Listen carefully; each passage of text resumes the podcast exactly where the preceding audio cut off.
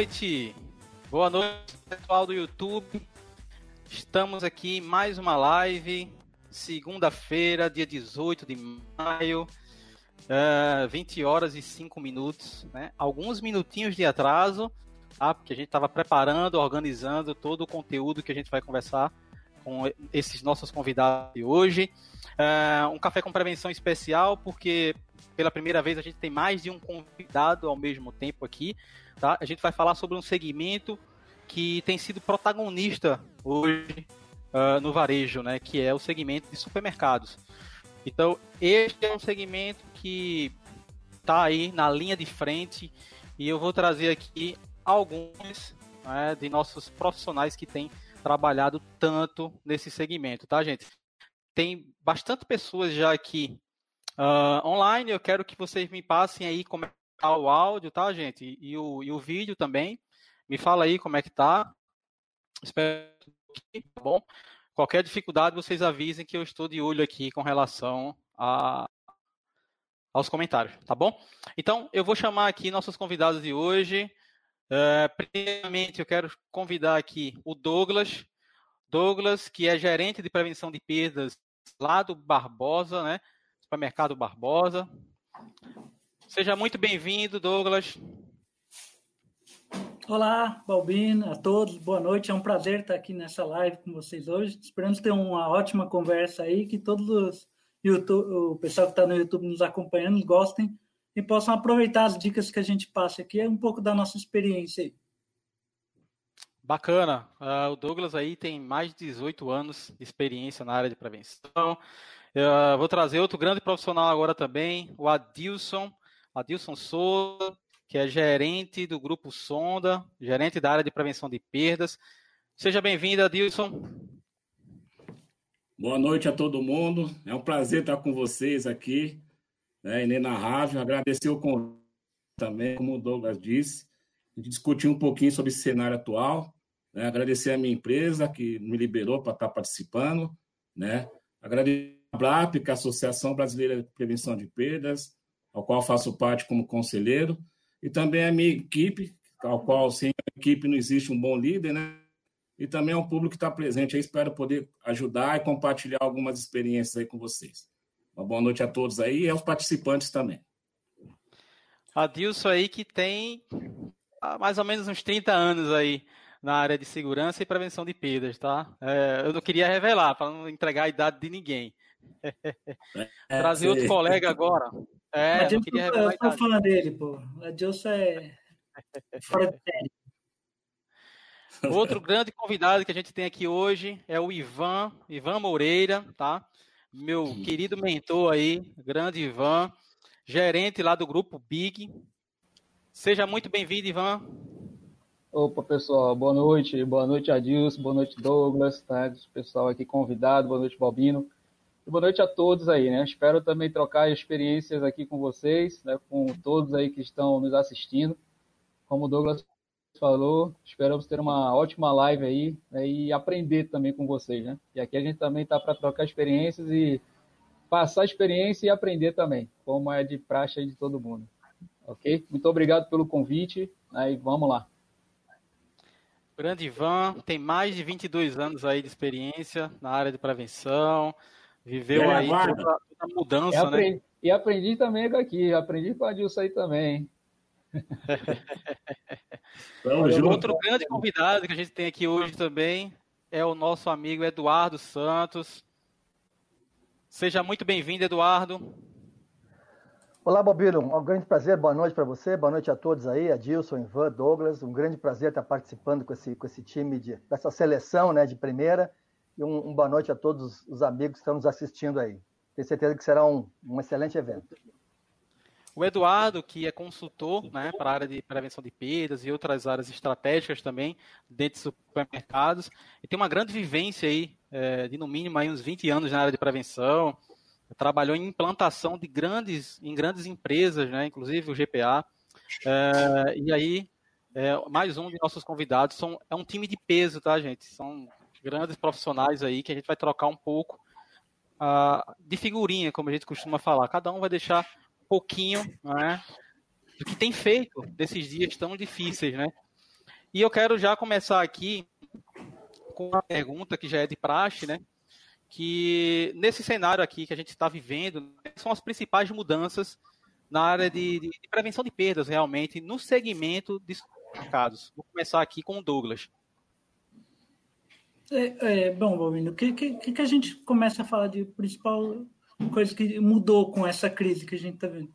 Primeiro, a primeira coisa que a gente tem que passar é como manter as equipes estáveis, né, para que a operação continuasse rodando. O supermercado é, é um serviço essencial, ele foi pressionado por, por mais clientes vindo buscar a gente. Então, o primeiro passo foi o quê? Manter as equipes estáveis, superar as faltas e as baixas que houve na equipe, né, e se, e se adaptar a esse momento que a gente está vivendo né, quando a gente for falar mais na frente, um pouco na live, a gente pode falar um pouco do, da curva de perda, que ela sofreu uma pressão em algumas categorias, estava até explanando isso com a Dilson um pouco antes da gente começar o ao vivo. Né, mas acho que a, a, principal mudança que a gente teve agora é que mudou, mudou todo o supermercado com, com os outros estabelecimentos fechados, a pressão está muito grande sobre a gente. Né?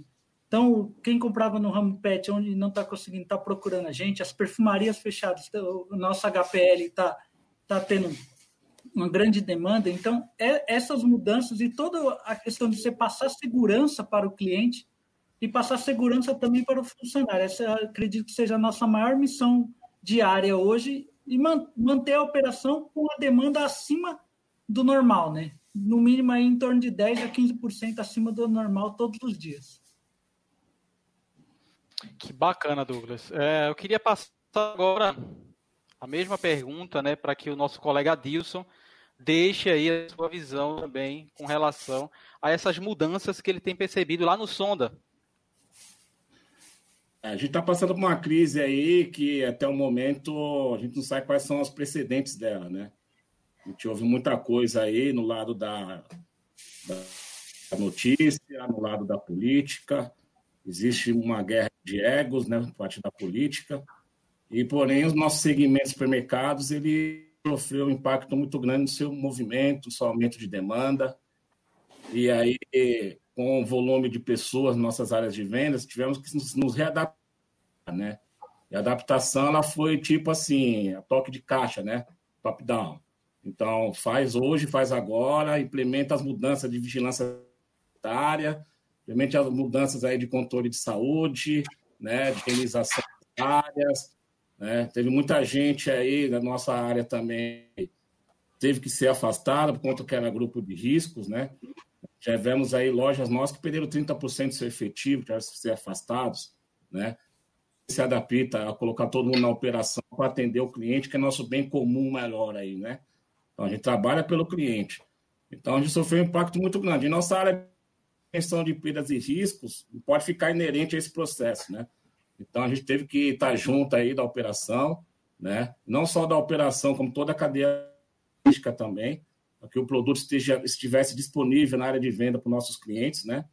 E a operação do supermercado já não é mais a mesma, né? A gente tem percebido aí é uma mudança aí na postura do cliente, uma mudança aí na postura dos nossos colaboradores, né? Existe uma preocupação muito grande com a questão da saúde, né? A questão da da doença também, né? Porque não só tem um lado do cliente, como também, principalmente, do nosso operador, né? Está lá no piso de venda para o atendimento. Essa pessoa a tranquilidade de atender os nossos clientes e passar essa tranquilidade principalmente para os nossos clientes, né? É o nosso fim maior aí. E temos um, a da economia também, né? A gente não sabe como vai se portar. Né? Hoje em dia a gente vê filas e filas enormes, assustadoras, é, nos bancos, na econômica por conta dos 600 reais. 600 reais começa a, segunda parcela agora, mês que vem a terceira e a partir de junho que vai acontecer. Né? Muitas empresas demitiram. Em São Paulo hoje, não sei se vocês estão acompanhando o noticiário, teve um protesto agora à noite de pirueiros, de van escolar, com caminhoneiros, fecharam a nossa via principal, a Marginal QT, né? Por conta pedindo para abrir, abrir os comércios, voltar a, a, funcionar as escolas também, né? Só que também temos a capacidade de nos adaptar ao, ambiente, né? À realidade, né? É, eu costumo dizer que o é bem dinâmico, né? Ele é bem assertivo. Então, as áreas teve que se planejar, se organizar, e na área nossa de prevenção de perda, nós já tínhamos um, um, um protocolo a ser seguido, né? Então, esse protocolo já vinha sendo executado. A única coisa que fizemos de adaptação mais aí agora foi a questão da, do cuidado da higiene, da, do controle de acesso às nossas unidades, né? É, temos um horário novo para o público, que a gente fala de melhoridade, né? Nós estamos abrindo às seis da manhã para atender somente esse público. É, tivemos também que nos adaptar com a redução do nosso efetivo por conta do grupo de e por conta também da, da, das pessoas se afastaram por conta da doença em si também, né? Então, hoje, se a pessoa está espirrando ou se uma coisa, alguns vão no hospital por conta só do atestado, né? E aí pega no mínimo 15 dias de afastamento, mas não tem a doença. E nós estamos se adaptando, né? Buscando as parcerias com as empresas terceirizadas, que é muito importante nessa hora, né? É, o mais importante é é o alinhamento entre as áreas, né? Então, a gente precisa entender que a gente pode tomar nenhuma decisão, porque ah, o concorrente tomou tal decisão, vamos fazer igual. Não funciona assim, né? Cada loja, cada estado, cada fornecedor, cada, cada, cada concorrente tem a sua particularidade. Então, nem sempre o que está implantando de melhor lá é o que cabe para nós aqui, entendeu? Precisamos trabalhar muito próximo da área de segurança alimentar, né, da área de segurança do trabalho, saúde ocupacional, principalmente, né? O RH, que é uma área de suporte nossa aí para estar tá divulgando as ações, né, é, nos orientando como proceder, né? Então tivemos que nos readaptar a esse cenário de certeza nesse momento, né? Tivemos uma venda substancial no nosso e-commerce, né? Então também é uma particularidade que é, a gente precisou voltar ao, e criar um grupo para atender esse e-commerce, para melhorar os processos lá e ter a dinâmica para que o cliente faça a sua compra tranquilo e receba em tempo, né? Então, você não ter atraso aí na entrega. É, o e-commerce também não podia ter é, e não pode ter a ruptura, porque se o cliente no site tem que estar disponível para ele, né? Então, tem muitas mudanças aí, já tivemos que nos readaptar, né? Muitos fornecedores também é, estão trabalhando home office, não estão atendendo na matriz. E aí, como você faz uma relação de contato com essas pessoas, né? Uma associação. Então, a gente teve que criar canais de contato, né? Então, e-mail, por exemplo, nota fiscais via MasterSaf, via e-mail, eles assinarem é, até negociações via canal de comunicação direta, WhatsApp também, muito importante. Então, tivemos que nos planejar, tivemos que reorganizar nas questões de aumento das vendas, a redução do afetivo, do abastecimento, principalmente, né? A ruptura, que é uma questão que nos afeta bastante. E quando eu falo ruptura, não é só do fornecedor, é a ruptura gôndola. Não adianta o produto estar tá em estoque e não estar tá disponível na área de venda, né? Então, é muito importante isso. Então, o que, que a gente fez? A gente readequou a área de prevenção de perdas e riscos, né? E colocamos o pessoal mais na parte de apoio operacional, mas não no sentido de abastecer, né? é, é, é operar, mas dar uma, uma, um, um, apoio para a operação ter a tranquilidade de executar suas atividades, tá entendendo? Então, eu tenho um time hoje que é da matriz que está parte em home, né? A supervisão estão toda em loja. Eu estou em loja todos os dias, apoio, dando suporte. E a gente tem procurado passar o quê? A tranquilidade para o nosso time, né? Porque é nessas horas que, é, como diz o, o Milico, né? Que a infantaria vai para a guerra, né? A gente está pronto aí, disposto a atingir o objetivo aí, que é apoiar. E nesse momento que você vê quem é o profissional, né? E quem é que não está aí comprometido com o negócio, entendeu? Então, a gente tem tido o papel principal, nos preocupa muito a questão de inventários, os ajustes de estoque. Nós estamos criando processos internos para a gente não perder esse controle, porque é, o ajuste de estoque não é só para apurar inventário, mas você ter realmente seu estoque sistêmico adequado, de acordo com o que você tem no físico lá na área de venda no seu estoque. Porque um estoque sistema, sistêmico errado ele vai distorcer toda a sua cadeia de abastecimento, e aí causando muitos problemas, e principalmente o final lá, que é o produto disponível para o cliente na gôndola, né? E o cliente, é como o Douglas disse, teve muitos clientes que não vinham comprar alguns itens nas nossas lojas, né, conta de perfumaria, pet e outros segmentos, estão comprar e precisam encontrar o produto disponível. E também é o momento da operação fidelizar esse cliente conosco. Né, e mostrar que nós também temos atendimento, temos qualidade, temos organização e, acima de tudo, controle com a higiene, não só dos produtos, como também a questão da saúde pública, né? Então, essa é a questão. E não tomar decisão sem nenhum alinhamento com as áreas, né? Então, aqui na empresa, a gente tem um fator fundamental, quando, ah, precisa tomar tal decisão. Vamos ligar para tal diretor, vamos se alinhar, está alinhado, todo mundo está tá de acordo, agora vamos descer para a operação, como que funciona. A ideia não é criar processos para você engessar a operação. A ideia é você ter protocolos onde você consiga ter agilidade nos processos, você tenha efetividade e, assim, tudo, assertividade. Então, nesse sentido, nós estamos tomando decisões aqui e a área de prevenção de perdas está se moldando a esse processo. Eu diria que, é, como a nossa prevenir, nós temos que estar à frente dos processos, né? Então, a gente procura o que? É, buscar informação, né? Antenado que está acontecendo lá fora. Porque muitas coisas que estão acontecendo podem sofrer um impacto, não só no fechamento da loja agora à noite, como tendo na abertura. Por exemplo, essa que está tendo agora à noite em São Paulo. Entendeu? Você não sabe se vai atrasar uma entrega no caminhão, você não sabe se vai chegar o FLV a tempo para a loja estar tá de manhã cedo. Então, você tem que estar tá acompanhando todo esse processo. E a nossa área está sempre antenada a isso. Eu diria assim, né? É, enquanto os outros dormem, nós estamos acordados acompanhando então, um pouquinho que nós estamos tomando aí de decisão aí, de acompanhamento, é justamente nesse processo aí da a operação de loja, né, a, a, a, base e a sustentabilidade para tenha é, tranquilidade para exercer suas atividades e atender o nosso cliente. Muito Obrigado. boa, muito boa, uh, Adilson. É, realmente você explanou aí pontos importantíssimos e até um colega falou aqui que hoje é só aprendizado e colocou lá uma canetinha e um caderno. É, vão anotando aí, tá, pessoal? Dar uma das dicas que o pessoal está passando, tá? É, diante desse, dessa mesma pergunta que eu fiz, eu queria que o Ivan me falasse um pouquinho sobre quais foram essas principais mudanças lá na, na área de prevenção no grupo Big. Opa, pessoal, boa noite. É, para não me estender tanto feito disso aí, mas foi bom que o aprendizado é sério. Eu falei, aqui a gente vai aprender, eu só estava escutando aqui e a gente fazendo, né? Na verdade, o que o Adilson estava falando e o que a gente vai falar aqui é a visão ampliada né, da prevenção de perdas. Né? Você vê que o negócio mudou muito, a gente tem que olhar tudo, né? Para o lado da operação, recursos humanos, né? área de marketing, né? Isso é a visão hoje, como o Carlão fala lá para a gente, fala, né?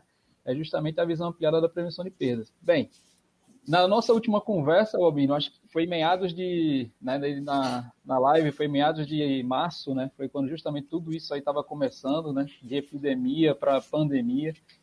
É, eu estava falando essa semana com o pessoal, né, com os operadores, né, o menos pessimista né, não imaginava que a gente ia ter tudo isso aí, tá passando por tudo isso, e principalmente nas vendas, né? Então a gente teve que se adaptar, readaptar aqui, também assim como, como a Dilson colocou. É, eu previa, nós prevíamos aqui na empresa, né, eu como meus colegas, né, é um cenário muito pior para a gente, né, justamente lá em meados de março, a gente não sabia o que iria acontecer né, com as lojas, né, pensávamos em lojas né, que poderiam ser saqueadas, principalmente a do formato da, mais de de classe C e D, né, que a gente tem um formato, é, questão de arrombamentos, assaltos, tá? mas isso né, não vem acontecendo né, na propor nessa proporção que a gente esperava que poderia acontecer. Né? Foi está sendo realmente uma está sendo realmente uma surpresa, tá? Até porque também nós estamos nós nos preparamos, né? Ficamos mais na, na nesse apoio né, que pegamos aí de empresas é, terceirizadas, né, na parte de vigilância realmente para nos dar apoio né, nas principais lojas, né, mapeamos as principais lojas e isso, como o Adilson falou, isso vem de cima, né, a empresa hoje ela todos os dias tem uma reunião né, com altos executivos da empresa, onde dessas reuniões é que saem as definições né, e ações para as lojas, isso a nível Brasil. Por quê? Porque cada cidade, na verdade, eu estou aqui em Salvador, né, mas tem outra cidade aqui do lado, que é Lauro de Freitas, que lá tem um decreto, aqui em Salvador tem outro decreto, decreto né, lá as lojas têm que fechar a partir de quinta, da última quinta-feira de às 19 horas. Então isso tivemos que nos readaptar também, tá? Diferente aqui de Salvador, que essa questão de horário tá tá flexível. Nós temos uma loja aqui que é 24 horas, né? Mas é uma loja aqui no bairro da Pituba, né, que tá tranquila porque a gente tem um posto de vigilância, né? 24 horas praticamente. Mas essa questão aí da, da, das vendas foi uma surpresa também, porque imaginávamos né, que em abril e maio né, iria, não, não saberíamos qual, qual seria o resultado disso tudo. E como o Douglas falou, Douglas, Douglas colocou aí que é, muitos clientes migraram né, das lojas, né, principalmente aí da, das Casas Bahia, da Via Varejo. O Carlão até falou isso na semana, na semana passada, duas semanas atrás aí, que a gente olhou. Então, esse público migrou para as nossas lojas. Então, a parte de eletro, né, a gente tem que ter um controle muito maior, né? Porque as saídas, apesar de estarem restritas, né, mais restritas, por, porque justamente aquele controle de clientes que o Adilson falou também está acontecendo com, conosco. Então, isso aí a gente, nós mapeamos isso aí também, tá? mas a questão de lojas, não sei se o Adilson tem, é lojas em shopping. É, são essas lojas realmente que estão sofrendo, né, porque os shoppings estão fechados e praticamente as nossas lojas em shopping é que estão abertas, só as nossas lojas. E aí o faturamento caiu muito. Né? A gente vê o, o quanto nessas lojas depende do fluxo normal de um shopping. Né? Então essas, as vendas dessas lojas caíram em torno de 70%, né, 70% em média. Tá? mas a gente estamos fazendo um controle justamente porque as quebras subiram, bast subiram bastante nessas lojas, principalmente, elas não, não, não vêm entregando o número, né, justamente por conta da venda que caiu bastante, mas ações, né, vendo também dessa forma ampliada que o Adilson colocou, em contato com operações, logística, né, comerciária comercial da empresa. Então, foram feitas ações mais específicas, mais diretas para essas lojas, até para é, diminuir né, essa perda que estava acontecendo e, e, foi uma perda identificada, é uma quebra identificada. Né? Estava acontecendo de uma forma mais, uma, uma, de uma quantidade bem maior e um número crescendo, tá? Principalmente em abril, mas agora em maio já estamos né, com um número muito mais dentro da realidade para essas lojas aí que estão em, que estão em shopping, tá? Outro ponto, né, que eu acho que, não sei se vocês passam por isso, mas aqui na Praça de Salvador especificamente, né, nesse cenário hoje, a principal nosso, nosso, uma das nossas dificuldades também é a questão do aumento de pedintes né, que se locomoveram né, para as nossas para as portas das nossas lojas. Né? Então isso aqui em Salvador acontece muito. Se vocês olharem, a gente tem loja aqui no centro de Salvador, onde pelos dados aqui né, da, das matérias no jornal, são mais de 20 mil moradores de ruas no centro de Salvador. Então, assim, como nós somos os únicos que estamos abertos né, alimentos. Então, essas pessoas migraram para as portas né, das nossas lojas e está sendo uma dificuldade grande manter né, essas pessoas afastadas, porque pela, pela norma interna da empresa e até pela é, é a questão de abordagem né, para a gente, hoje vocês sabem que a mídia está muito forte, né, a mídia social está muito forte, então a empresa também cuida dessa, desse lado aí para não se expor né, e nossa área não ficar exposta justamente por uma abordagem mal feita né, e de pessoas que podem não nem estar praticando praticando crime, né, furtos né, nas nossas lojas, mas simplesmente pelo fato de nós não tratarmos de uma forma né, dentro das nossas, das do que tem nos nossos manuais né, de treinamento para isso, o reforço para o time terceirizado, principalmente, é de grande importância, né? porque essas pessoas nós contratamos agora recente e nós temos um protocolo de treinamento também para que todos trabalhem na mesma linha e não tenhamos surpresas, né? como aconteceu aí com nossos concorrentes né? que saíram nessa mídia né? e de forma ruim, né? tanto para o Departamento de Prevenção de Perdas quanto para a própria empresa. Tá? Então, essa, esses pontos aí é que eu coloco como esse, essas mudanças nesse cenário atual para não, não ser repetitivo aí, ok? Muito bom, Ivan. E realmente tem essa particularidade né, em Salvador. É, grande, é uma particularidade que tem e que afeta bastante a nossa área. Agora eu quero dar a palavra para o mestre Eduardo, que está aí. Eu quero saber um pouquinho da, da, da, visão dele com relação a esse cenário, especificamente nesse segmento de supermercado que ele conhece há tantos anos aí e já implantou e, e, e conhece muito bem. Fica com a palavra, meu amigo, pode falar. Muito bacana o relato dos, dos amigos aí, mostra assim uma, um testemunho claro né, da, da, do trabalho que está sendo feito pela prevenção, pessoal que está na, tá na, tá na frente de batalha, fazendo um trabalho excelente né, e muito importante. Tá? Eu, particularmente, combinei com os meus clientes, me retirei, estou trabalhando na retaguarda, e com um foco, um foco de entender o que está acontecendo nesse momento, ajudar à distância, mas trabalhar, preparar o, o momento mais adiante. Né? A gente tem, a gente vai ter teve um momento inicial aí de enfrentamento da crise, de equilíbrio, de, de buscar de buscar segurança. Eu acho que a prevenção teve um papel fundamental nesse processo. Os relatos aí são, são impressionantes, né, e, e, e históricos, certo?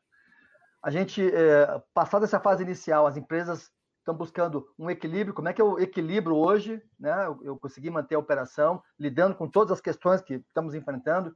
É, inicialmente tem essa questão da segurança da doença, vamos ter a questão da, da crise econômica, do desemprego, né? certo? E para lá adiante, então, o que vai acontecer na frente, né? A prevenção de perdas, ela, ela é um reflexo das mudanças, do, das transformações que o varejo passa, né? No caso do supermercado, certo? Então, e a gente fala que o, o varejo é a transformação acelerada, né? E a gente viu que, na verdade, o que a gente tinha até agora era devagar em relação ao que está tá me enfrentando. As mudanças são diárias, certo? Né? E a prevenção teve uma resposta super boa, tá? O, e o que eu tenho, o que a gente tem avaliado com, com alguns clientes, é primeiro é, é avaliar exatamente o que está sendo feito, né? Muitas coisas acertadas, outras coisas que a gente sabe que, puxa, aqui estamos fazendo o que dá, mas vai ter que melhorar, certo? Tem questões da operação que, na verdade, é, saltaram aos olhos, por exemplo, a questão da ruptura, uma, uma questão que está incomodando muito. Houve uma mudança no padrão de compra do consumidor. O consumidor está indo numa loja para comprar tudo, certo? E quer, e quer fazer isso de uma maneira muito rápida.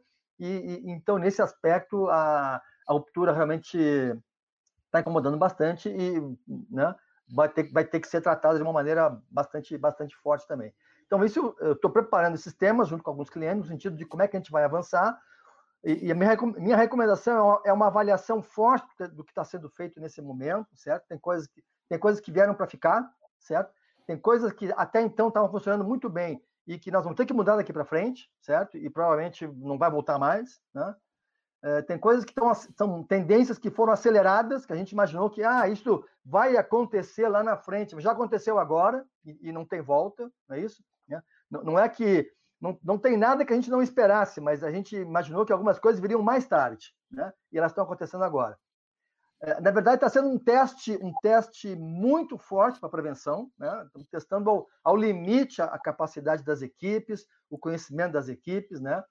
Eu acho que é importante a gente ter uma atenção especial com os processos todos para saber se o que está definido efetivamente está atendendo ou não está atendendo, certo? Provavelmente tem processos que vão precisar ser revistos, porque não estavam preparados para, as demandas atuais, certo? E, e, então já estão sendo testados e a gente vai ter que, ó, nós vamos ter que rever, né? Coisas que a gente assumia e que funcionavam bem e, e que a gente está vendo que, olha, vou ter que mudar. Coisas que a gente imaginou que um dia vai mudar, puxa, um dia eu não vou ter mais, eu estava pensando, um dia eu não vou ter mais é, conferência na entrada da loja, né? A mercadoria vai entrar direto, certo? Mas por enquanto estou conferindo ainda de repente é o momento de vamos ter que mudar do produto entrar direto e ir para antes para evitar ruptura, certo? Como é que eu faço isso? Ok, tá aí a oportunidade. Eu acho que, é, acima de tudo, é uma grande oportunidade para a gente botar em prática uma série de questões que estava discutindo, conversando, avaliando, vendo, e que agora, né, está todo mundo nessa para fazer, fazer, fazer acontecer. Eu, eu, sim, dentro desse contexto muito difícil que todos estão passando, eu acho que é, que é uma oportunidade que a gente tem aí, e a prevenção em especial, eu sou, eu sou reconheço o trabalho da prevenção e sou um apaixonado pela prevenção, a prevenção tem um, um, uma oportunidade muito grande de efetivamente mostrar todo o seu, o seu valor e o quanto ela pode contribuir para, para os resultados, né? no sentido de, de a gente A gente vai sair diferente. Eu tenho certeza que a prevenção vai ser muito valorizada desse, desse trabalho, de, de, desse momento, né? pelo trabalho que está sendo feito uh, pela, pelas equipes nesse momento aí, certo? Então, o, eu tenho, o que eu tenho visto é isso, é passado para os meus, meus clientes aí, e estão preparando, quer dizer, como vai ser, como vai ser adiante, né? o que, que a gente vai enfrentar mais adiante, como será o final do ano, que, na, na verdade nós precisamos recuperar. Né? Uh, houve um aumento de gastos, né? a gente teve que correr atrás com máscaras, com álcool gel, com uma série de situações, nesse momento não, não, não, não se mediu isso, mas foi atrás, tem um aumento de gastos, nós vamos precisar buscar um novo, equilíbrio, um novo ponto de equilíbrio nisso aí, certo? contratação de, de, de pessoal extra, serviços extras, ninguém olhou para gasto, foi lá e fez, mas em algum momento a gente tem que, a gente tem que buscar um equilíbrio e, e avaliar como é que isso como é que isso está funcionando e como é que pode funcionar melhor. Eu acho que um ponto importante também é a gente avaliar muito bem todos os sistemas de CFTV. Né? Acho que a gente viu que o papel é fundamental, papel do CFTV cada vez mais, né? E a gente vai precisar contar muito daqui para frente, cada vez mais, com a qualidade, com a precisão dos sistemas de, de, de CFTV, principalmente. Esse é um, um, ponto que eu queria comentar. E a gente vai comentar outros pontos aí adiante. Obrigado. Que fantástico. Então, ficou bem esclarecido aí esse ponto. Vocês levantaram aí várias e várias é, observações importantes né, para o supermercado, o varejo em si, né? É, e acho que até um ponto muito relevante aí com relação às mudanças né, que todos vocês falaram, até com relação ao comportamento do cliente, né? Porque eles tiveram que, que migrar até mesmo a questão de alguns commodities, alguns produtos que ele não costumava comprar em supermercados, eles passaram a comprar, não é? Então a atenção da área de prevenção acabou também, né, passando por essa mudança, né? E eu queria aproveitar um momento aqui porque eu sei que a gente tem uma grande dificuldade com relação a, a, a estoque, né? A gerir estoque. Então, eu queria que queria passar a palavra aqui para o meu amigo Douglas, para que ele falasse um pouquinho o que é que ele tem feito, o que é que a, a, a empresa tem feito com relação à gestão de estoque. Um dos colegas falou aí sobre inventário, que praticamente está parado a área de inventários. Então, o, qual é o desafio e o que é que tem que ser, o que está sendo feito com relação à gestão de estoque? Então, o... Oi, Adilson. Só queria pegar o tópico anterior e fazer mais um adendo, vou passando. É importante, é, a gente teve uma, uma grande reação das áreas, entidade de supermercados, é, procurando adequar os processos para criar-se uma cartilha, né, um protocolo de combate a esse coronavírus. É, a própria ABRAP, capitaneada pelo nosso presidente Carlos Eduardo, também é, se escalou todo o time de conselheiros, diretoria, para que a gente formalizasse uma cartilha aí, que é um guia de boas práticas no varejo, né, contra o coronavírus. Então, hoje, o supermercadista entrar lá no site da Abrap e ter acesso a esse material, né? A Abras também, junto com a APAS também, né, criaram uma cartilha, um protocolo ao supermercado, né? É importante falar dessas entidades, né? É, um protocolo da Abras também de combate ao coronavírus e o guia de boas práticas, ao qual ainda esse material você consegue ter bastante é, é, sugestões do que você pode implementar na sua operação aí, né? E também agradecer e parabenizar todos os profissionais da área de prevenção de perdas e riscos, porque estar na linha de frente num momento como esse, não se acovardar, é muito importante para os profissionais e muitos deles deixaram de, de ficar com a sua família para estar presente lá na área de venda, dando apoio, e inclusive controlando. Muitos deles controlando fila de PDV, muitos deles pegando mercadoria no estoque, naquele momento de maior pico de vendas, onde teve correria nos supermercados, parecia ter guerra, né? Que todo mundo está querendo se abastecer ao máximo e tal. Então, foi muito importante é, estarmos todo mundo presente aí fazendo acontecer. É como eu digo, digo para a minha equipe, né? É nessa hora que você vê o verdadeiro profissional. Então, de antemão, parabenizar todos aí, ao time de facilities também, com o pessoal da limpeza, né? De auditoria, o pessoal da coladoria. E ninguém se acovardou e todo mundo foi para campo de batalha aí para ajudar e fazer o que é melhor, né? E o que, que é? É atender o cliente final. Obrigado. É, obrigado, Adilson. É lembrado, Adilson. Então, Balbino, pegando um gancho aí na sua pergunta sobre gestão de estoque, um ponto que a gente teve como uma decisão bem assertiva lá no Barbosa, a gente tem uma equipe de rotativos, a gente desenvolveu uma agenda diferenciada, né? Porque a gente precisava entender a demanda. A curva A mudou nessa pandemia, né? Um produto que era curva C ou que nem era do mix, como, por exemplo, o álcool em gel dificilmente seria curva A em qualquer em qualquer segmento. Ele virou quase o top 10 de venda de, de muitos supermercados. Então, a gente criou um agente rotativo diferente, em que eu foco os itens principais dessa nova curva A para esta pandemia e também a curva C, que é aqueles produtos que estão parados. Por que é importante a gente também analisar que os produtos estão parados? Eu posso estar com estoque virtual, isso vai atrapalhar o e-commerce, vai atrapalhar a venda da loja, isso pode ser dinheiro parado e no momento de pandemia. Hoje a gente está com uma crescente de venda, mas a gente não sabe como vai ficar no pós, porque nós estamos aí no primeiro mês, o segundo mês, ainda tem fôlego de crédito, o pessoal está com fôlego do auxílio emergencial, mas a gente não sabe quanto tempo vai demorar esse capital de giro que esse pessoal tem. Né? Quando a crise de fato vai chegar no bolso do, do consumidor. Né? Porque quando ela chegar no bolso do consumidor, com certeza nós teremos uma retração de consumo e uma busca pelo essencial. Então é importante a gente estar tá com o estoque alinhado, é, falando um pouco da Abrap, é importante para quem não entende, a gente está mensurando é, semanalmente a curacidade de estoque, usando o mesmo índice da Abrap também, para entender se a curacidade do estoque está piorando, se ela está melhorando, se a gente consegue ser mais eficiente né, nesse quesito, porque o estoque, neste momento, ele é fundamental para que você não eleve a perda. Então, se seu estoque, se você abandonar os inventários, você certamente vai colher um resultado ruim lá na frente. Né? Não dá para fazer um inventário geral assim, com as terceirizadas, mas se você não tem uma equipe de rotativo, desenvolva alguma coisa que você foque pelo menos no, no top 10 seu de venda e, e no, nos, nos itens sem venda a partir de X dias, que seria, seriam dois pontos cruciais para você não ter uma surpresa lá na frente e poder manter, manter o, vamos dizer assim, a ruptura com estoque baixa, porque nós temos duas, duas rupturas em, nesse ponto? A primeira delas é aquela ruptura que o estoque consta o estoque, ele está dentro da sua unidade, ele está no estoque, está na área de venda, ele está bem posicionado, tem a questão da precificação.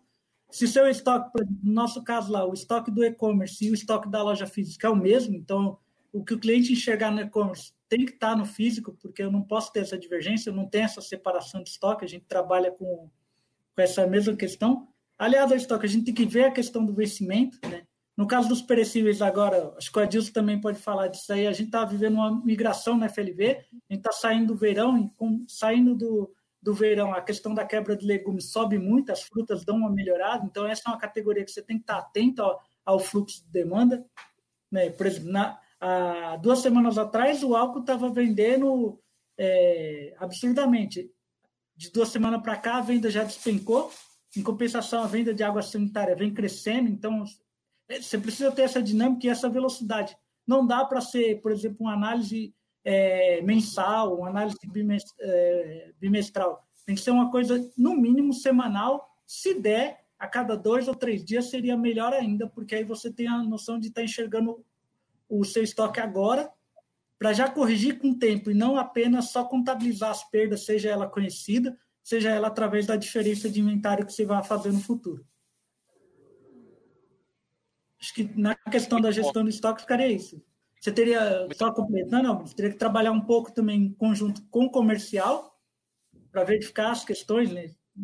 alertar o comercial sobre algum item que esteja com, com excesso de estoque para que haja uma ação, haja, haja um fluxo e também se indique algumas questões para o comercial de que produtos que estão ficando parados e auxiliar a questão comercial para que a gente tenha um estoque sadio, porque o estoque vai vai consumir, em média, 70%, 80% do capital de giro da empresa. Então, é importante ele estar tá sadio para esse momento, para que a empresa não precise vir ao mercado buscar financiamento, buscar empréstimo para poder continuar honrando com seus compromissos e continuar comprando dos fornecedores.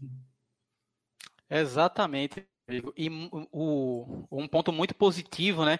E como foi importante essa mudança do Barbosa com relação a rotativos, né? Eu tive o prazer de conhecer uh, o teu case lá de rotativo, você me apresentou e é fantástico, assim, você vocês se demonstram, no caso agora estão passo, estavam um passo à frente, né? Então, de certa forma, o, os inventários não pararam porque vocês trabalham com inventário rotativo. Então, as empresas que trabalham com inventário rotativo não pararam de fazer inventário, né? Então quem teve essa dificuldade é quem realmente trabalha só com inventário geral e aí por conta de aglomeração, enfim, tiveram que mas assim é muito fantástico o, o, o trabalho que o Barbosa tem feito com relação a rotativo, é um case muito, muito, muito bacana, tá bom? Wilson. Obrigado, Paulo. Foi um prazer receber você lá. Parabéns, foi fantástico. Hein? Número, assim, foi, assim, muitos dados, tá? E, e, assim, o controle é muito eficiente e uma ótima gestão. Vocês estão de parabéns aí. Eu fiquei realmente a gente que gosta da área, a gente que entende um pouquinho a, a, importância que a área de prevenção tem, quando a gente vê que se preocupam com a parte de gestão de estoque, a gente fica muito, muito feliz com relação a isso, porque infelizmente é um ponto que a gente tem que melhorar muito, é a gestão de estoque, é o que a gente mais fala, tanto em nossas reuniões da ABRAP, né? aqui a gente tem é, vários profissionais, três estão associados com a ABRAP, acredito que o Eduardo também está associado com a ABRAP, então todos nós aqui fazemos parte da família da ABRAP, que, é, que, que é não só uma associação, mas na verdade é uma família mesmo a ABRAP, e eu queria passar a palavra agora para o meu amigo Adilson, para ele falar um pouco sobre o que, é que ele tem feito também com relação à gestão do estoque lá no Sonda. Então, aqui é o Departamento de Gestão de Abastecimento, que é Supply Chain, ele tem um fórum uma vez por semana com as áreas envolvidas, comercial, logística, né? Onde eles definem as estratégias de acordo com a informação do, do mercado, né? É, teve um começo, uma ruptura por conta do aumento de venda, isso foi geral, né? Todas as cadeias. É, e foi sequência nessa curva aí. Então, o ideal aí que está sendo feito é você fazer uma compra mais assertiva, né? É, você não se abastecer muito em algumas categorias que talvez não tenha tanto impacto nas vendas. É, não entender que essa venda ela vai perdurar por meses, ela já está se equalizando aí até por conta da questão do pessoal já estar se endividando aí, com a questão do, do cartão mesmo, do private label também interno aqui nosso. Né? E também nós temos muita questão de inventário, né? que é ajuste de estoque, não por conta de, ah, eu quero ver um indicador, né? Eu quero acertar meu estoque para ter uma melhor curacidade no sistema, para que o meu sistema faça o pedido de compra adequado, né, de acordo com a média de vendas. Se tiver um desacerto aí por conta que o o próprio encarregado do setor apostou em tal item, é, a gente ter ações efetivas para evitar que esse produto ele se perca por conta do vencimento, né? É, a gente não paramos na nossa brigada de validade, ela é feita semanalmente, né? Duas vezes por semana, tem loja que faz todos os controle de data de validade. É uma preocupação muito grande, porque teve categorias que as vendas continuam estabilizadas, né? Até reduziram por conta que o pessoal está buscando muito commodities, né? muito bens de primeiras necessidades, muita parte de limpeza. E aí outras categorias, às vezes, não estão tão, tão expressivas vinha acontecendo antes, antes dessa, dessa crise aí, né? E o que nos preocupa também é muita parte da crise econômica, porque vai ter um impacto forte aí, né? É, a gente já percebe uma mudança de comportamento no cliente lá no piso de venda, né? No próprio carrinho. Então, você vê muito bem de primeira necessidade e uma ou outra carne assim mais relevante. Então, você precisa ser mais assertivo numa compra aí, no poder de decisão que o seu estoque está parado, né? Então, estoque parado de empresa já está onerando o custo da empresa, né? E precisa ter a assertividade de informar o comercial, informar as áreas correlacionadas, falar, ó, tem um produto parado, já tal, uma quantidade X, Y, Z, então tomar uma ação de decisão aí para a gente melhorar esse estoque aí, para que ele não se perca, né? Porque hoje um dos grandes desafios nossos do supermercado é a perda por vencimento, por validade, né? E principalmente a quebra identificada, é aquela que você dá o markdown a zero e o produto no próprio lixo, né? Então tem muita coisa acontecendo aí e a gente não pode deixar se levar por essa onda de que ah, as, as vendas melhoraram e aí eu mexer lá no meu pedido mínimo que o sistema pede e aumentar ele, né? Então, a área de gestão de abastecimento, nós temos o coordenador lá forte também, é o diretor que está sempre em cima. Ele não só é diretor da área de gestão de abastecimento, como é diretor da logística também. Então, isso casa muito bem, porque ele é responsável logística, então ele vai ter o cuidado de não mandar o produto errado para a loja, né? Mandar o produto certo para a loja certa. e a parte também de realinhamento de categorias, né, que está feito pela parte do comercial, né, e já entendendo como que está essa volatilidade do mercado. Como o Ivan falou, tem lojas em shopping que ainda é, se manteve alguns shoppings, outros reduziram, né? Só que o meu produto está lá parado. O que, que eu faço com isso? Eu transfiro, eu mexo no meu pedido mínimo do sistema. Então, nós temos supervisores de área também, todos nas lojas também acompanhando essa evolução aí, né? E da parte de prevenção de perdas e riscos, nós estamos fazendo essa cultura, né, de riscos, porque é, é algo que nós estamos focados na parte operacional do negócio, mas eu preciso ter a parte de inteligência ali por detrás para mostrar o um indicador, né? Eu não posso ser uma área simplesmente divulgar a perda, né? Eu tenho que ser uma área de prevenir a perda. E eu não previno a com o meu pessoal. Quem previne a perda é o operador, é o comprador, é a pessoa que abastece, é a pessoa que mexe no pedido, né? É o dono do setor. Então, o que eu preciso fazer? Mostrar indicadores para essa pessoa falar: esse item está se portando dessa maneira, entendeu? Olha, esse item falta 15 dias para vencer. E é legal que nós temos um sistema aqui de brigada de validade a equipe ele joga lá a data de validade, ele, o próprio sistema já emite um alerta no e-mail da pessoa, informando que aquela data está curta, né? E precisa tomar alguma ação antes que aquele produto se perca, entendeu? Então, nós estamos nessa base também. Estamos fazendo ajustes semanais, não paramos também, né? principalmente negativo, com distorções de estoque, né? itens de ruptura, para a gente ter o produto certo e melhorar a nossa curacidade também. A gente já tem, nós temos um calendário anual de inventários, né?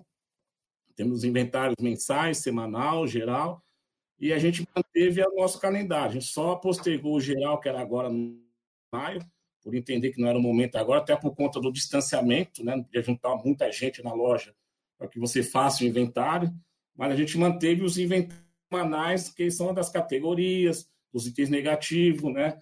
principalmente em cadeias de, de, de departamento que aumentaram as suas vendas.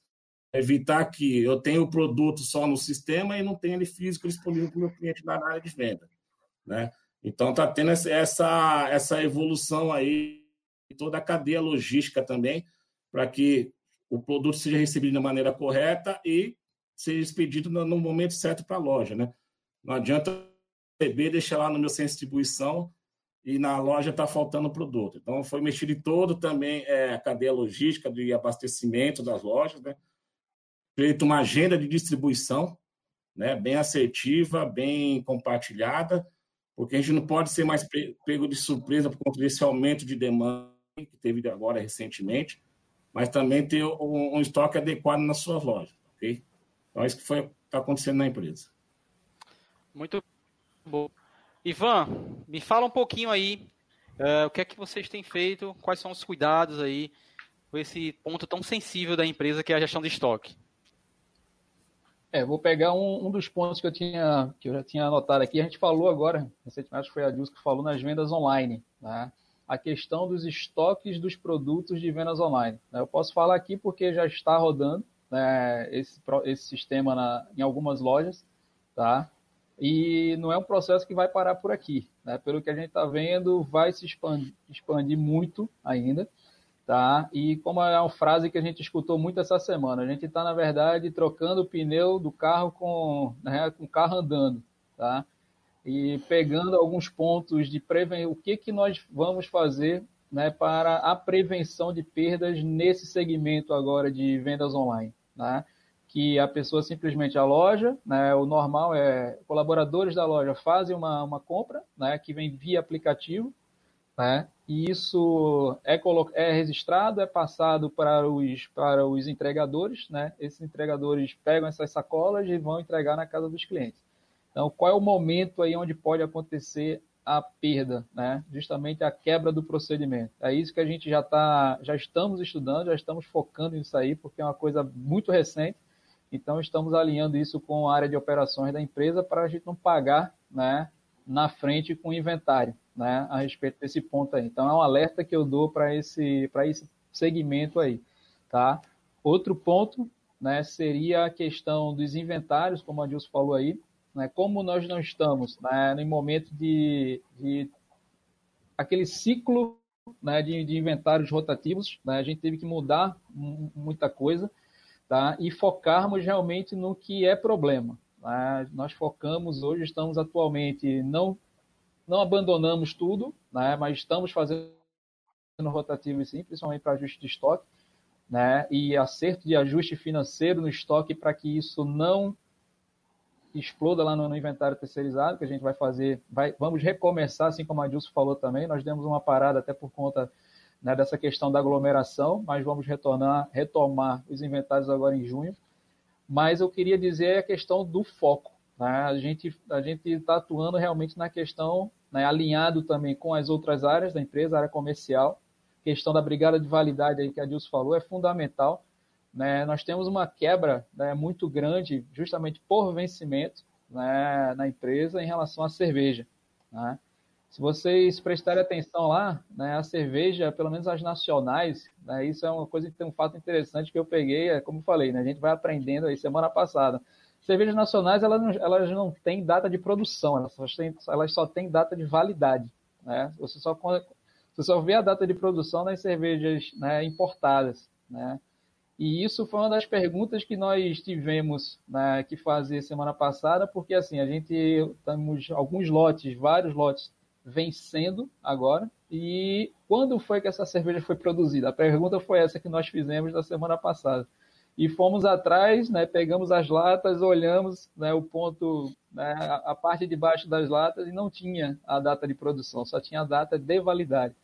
E aí, a gente está passando essas informações né, de forma centralizada, né, como a gente, como a Dilson falou também aqui, né, e o Eduardo e o, e o Douglas, é a redução, a gente atua nessa questão de vencimento, é recuperação na veia, como a gente chama, deixar pegar um produto que iria vencer e a gente fazer, nós fazermos uma ação juntamente alinhada com a área de, de operação de área comercial, né, e a gente conseguir escoar essa mercadoria sem ter perda, né, nem perda através da quebra registrada, como também perda de margem, né, margem comercial. Né, a gente consegue ver, se nós conseguimos atuar de forma mais focada, isso que eu estou querendo dizer, a gente também reduz essa perda de margem comercial que a gente poderia ter de uma forma muito mais grave, né, quanto mais próximo da data de validade o produto chegar. O produto estava chegando.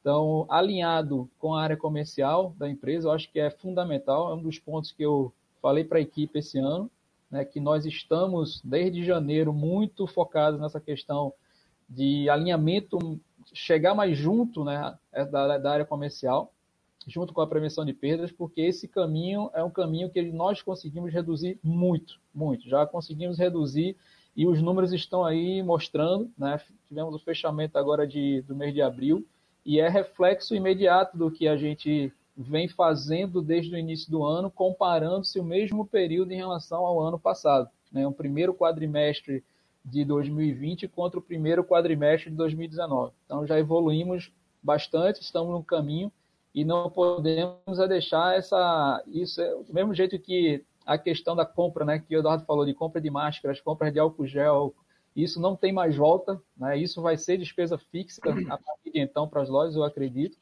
Tá? A gente também tem que ter essa relação muito estreita com as, com as áreas, né? Porque é daí que a gente consegue realmente reduzir, né? E eu sou prova viva aqui, exemplo vivo, real, que isso de fato acontece, tá? Antigamente era muito as, as áreas, né? Elas não se falavam, pelo menos na empresa, mas hoje a gente conseguiu reduzir essa essa esse, esse, esse distanciamento né, e fazer com que realmente o, o número aconteça. Tá? A questão de gestão de estoque hoje, bem falado aí também, o Eduardo também falou em álcool gel, nossa preocupação exatamente hoje foram a movimentação interna de álcool gel, porque a princípio, né, com aquela falta né, dos fornecedores nos entregarem, né, e nós o, o que nós tínhamos em casa foi destinado foram o estoque foi destinado primeiramente aos colaboradores, né, justamente para fazer toda a parte de higienização e para os clientes, né, na frente na frente de loja, né, também para por conta disso tudo que a gente está vendo aí que está acontecendo. Mas e a gente falou hoje, né, cuidado, vamos até fazer um, um rotativo justamente em álcool em gel, né, para não estourar a bomba lá na frente quando nós fizermos o, o inventário. Né? E a questão hoje né, é o balanceamento. Né? A, a, a gente tem que fazer, não, não, não fazer, não transformar a gestão em rotina. Né? Tem que ter esse balanceamento. A gente escutou essa frase também na, na semana passada. Tá? Os nossos, nossos gerenciadores de prevenção de perdas, né, eles têm que pensar nesse momento equilibrar a, a, a gestão com a rotina, né, para que a gente não faça só rotina e esqueça da gestão nesse momento crítico aí, né, porque os números vão, vão ser vão, vão se transparecer no momento que nós fizermos os inventários, né, que vão realmente voltar a acontecer, ok? Ok, Ivan, muito bom essa sua explanação. Eu queria agora passar a palavra para o Eduardo, só que vou fazer outra pergunta, tá, Eduardo, para você. Olá. Uma pergunta enviada aqui pelo Carlos Eduardo Santos, né? O presidente Carlão. da ABRAP, Carlão, grande Carlão. É, então, vou começar com você, vou fazer o caminho contrário agora para as perguntas. Tá é, ele pediu para que eu perguntasse com relação à preocupação daqui para frente com relação à proteção do caixa das empresas, né? Porque possivelmente eh, as vendas irão diminuir, né?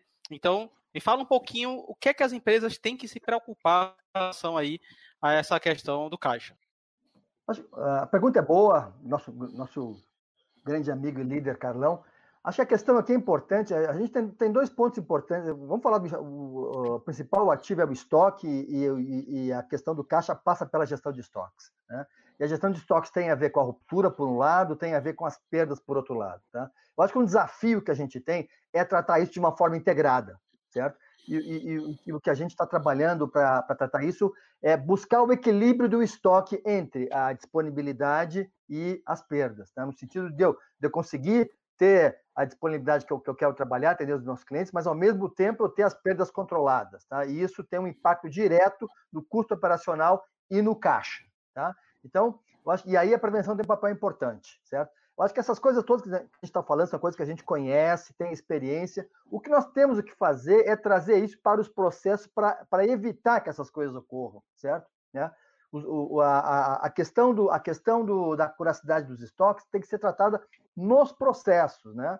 Então, de maneira que eu faça inventário e, e a curacidade de alta, eu faço de alta, eu vou começar a fazer menos inventário, certo? De maneira que eu, que eu tenha o giro adequado e aí eu vou ter menos perda por, por, por, por prazo de validade, certo? E ao mesmo tempo eu vou estar atendendo melhor os meus clientes, tá? Então, acho que o, o, tem a questão da, das, das, despesas operacionais, que a gente falou aí, despesas de loja, muito importante, mas eu acho que a principal ação que, que, que tem que ser trabalhada e que ela a, a, abrange todos os aspectos que estão comentando aí, é a questão de buscar o equilíbrio dos estoques, né, com foco na disponibilidade. Né? E aí, para essa disponibilidade, para ter equilíbrio de estoque, qual é a perda que eu preciso trabalhar? Certo? trabalhar de maneira adequada. Isso é uma abordagem que vem sendo trabalhada em outros lugares, que a gente precisa começar a trabalhar de maneira mais integrada aqui no Brasil, essa questão do equilíbrio dos estoques. Certo? E com isso, vamos ter uma, um, um, impacto direto no caixa, né? com, com a questão do, do capital de giro, tá? que é o fundamental né? para enfrentar toda essa incerteza que a gente tem pela frente aí né, no sentido de, de, de restrições uh, de renda, restrições de consumo, certo? Eventualmente ter que ajustar, ter que ajustar sortimento, né? E, e, e, com isso ter que trabalhar com, com, menos gente, maior produtividade, né? E eu acho que é fundamental aí é buscar o equilíbrio do estoque entre disponibilidade e custo e, e, perdas, certo? E com isso a gente vai conseguir ter um minorar eh, controlar melhor o impacto financeiro né, e o caixa da empresa. Tá bom? O Eduardo, então, acabo de explicar aí seria que as empresas cada vez mais elas vão se voltar a analisar seus processos internos. Seria mais ou menos isso aí. Exatamente, de uma maneira integrada, né? acho que historicamente a gente acaba tratando a, gente acaba tratando a perda de um lado, acaba tratando a ruptura de outro lado. Isso tudo tem a ver com é, tudo tem a ver com o mesmo produto. Estamos falando do estoque, um, um tema só e da, da, gestão dos estoques. Então nós precisamos ter uma visão integrada na gestão dos estoques, certo? E, e aí eu acho que a prevenção de perdas tem um papel super importante, fundamental em trazer e incorporar todo esse seu conhecimento a sua experiência nos processos, no dia a dia, né? Para que as coisas sejam prevenidas, Exatamente, né? O, o que o Adilson comentou. É a prevenção de perdas, certo? Para que as coisas não aconteçam, certo? Então, eu acho que esse é o grande desafio, é a lição que fica né? no sentido de como é que eu incorporo tudo isso na operação e garanto que as coisas acontecem corretamente e, e o resultado disso será um, um, equilíbrio financeiro do meu estoque. O equilíbrio financeiro vai bater diretamente no caixa, no capital de giro, né? e vai dar o fôlego que as empresas vão precisar para enfrentar as dificuldades que vem pela frente. Tá? Conhecimento nós temos, agora é uma questão, é uma questão de gestão, certo? E é o desafio que a prevenção tem de levar isso, né, de, de, de eh, essa bandeira para frente, no sentido de mostrar exatamente todo o seu conhecimento e experiência, de incorporar isso numa gestão integrada dos estoques, privilegiando a disponibilidade e, ao mesmo tempo, a redução e o controle das perdas. Né? Então, eu acho que esse, esse, esse é o grande desafio que a gente tem. A gente tem condições de fazer isso, mas é um desafio porque é uma coisa aqui um pouco diferente do que está sendo feito atualmente. Muito bom. Ivan, Passar a bola para você agora. Fala um pouquinho aí sobre essa questão da preocupação que a gente tem que ter aí com a proteção do caixa da empresa. Você falou aí é, que algumas lojas tiveram uma queda absurda nas vendas, né? principalmente lojas de shopping. Né? Então, melhor do que explorar também essa questão aí. É, Bob, na, como a gente fala né, no varejo, a gordura, né, o momento de fazer a gordura é agora, né? Estamos fazendo a gordura nesse, nesses dois últimos meses, nesse último mês, né, de abril, né, e agora no mês de maio. Né? Como a gente falou, a gente pensou que todo, nós não imaginaríamos né, que o boom de vendas iria acontecer e que é como está acontecendo dessa forma. Então, a preocupação desse caixa aí é muito voltado ao que ele está falando, a questão de ruptura. Nós estamos tendo reuniões semanais aqui com, com operações e se fala muito esse ponto, né? Esse tópico aí de ruptura, né? Porque assim, o fornecedor, né, também sofreu. Né? Os nossos fornecedores também sofreram diretamente com essa pandemia. E tem momentos que faltam mercadorias nas lojas, não porque a área comercial não comprou. É porque está todo mundo comprando. Né? As vendas estão acontecendo, né? nos nossos concorrentes também. Né? A gente tem contato com, com vários aí, tá? mas a, a maneira de manter esse caixa né, é fazer justamente esse equilíbrio, como o Eduardo colocou. O equilíbrio de não deixar isso faltar. A gente está é, em contato com a área, com a área comercial, né? área comercial em contato com nosso, nosso, nossa área aqui que nós temos lá dentro do, da central de distribuição, especificamente, que é a área de reabastecimento das lojas, tá? E colocar, de fato, a mercadoria no momento certo, no lugar certo. Esse é o, é o grande desafio do varejo, né? É o grande desafio do varejo. Mas não esquecendo que, é, nesse momento agora também, a questão processo, né, pessoas, tecnologia. Eu ia tocar nesse ponto, que eu acho que o nosso amigo Carlos ele deve ter escrito isso em algum lugar aí, né, anos anteriores, né, que está fazendo uma, um grande diferencial agora. Tá? Não adianta a gente ter processo né, sem ter a tecnologia que hoje está sendo fundamental, senão nós nem estaríamos aqui fazendo essa, essa live. Né, e a questão de, do sistema né, de gestão de estoque da empresa estar trabalhando, né, pianinho, como a gente precisa que ele trabalhe, para que isso aí não aconteça e a gente perca a venda né, por conta de problemas internos. Né? E outro ponto que nós, da prevenção de perdas, nós temos que nos atualizar também é a questão da, da, do pagamento dessas vendas, né? falando também justamente na visão ampliada. Eu é, pagamentos que eu digo e aplica, via aplicativos que hoje tem. Né? Tivemos uma. Estamos migrando para esse lado também, que a gente não pode perder venda, né?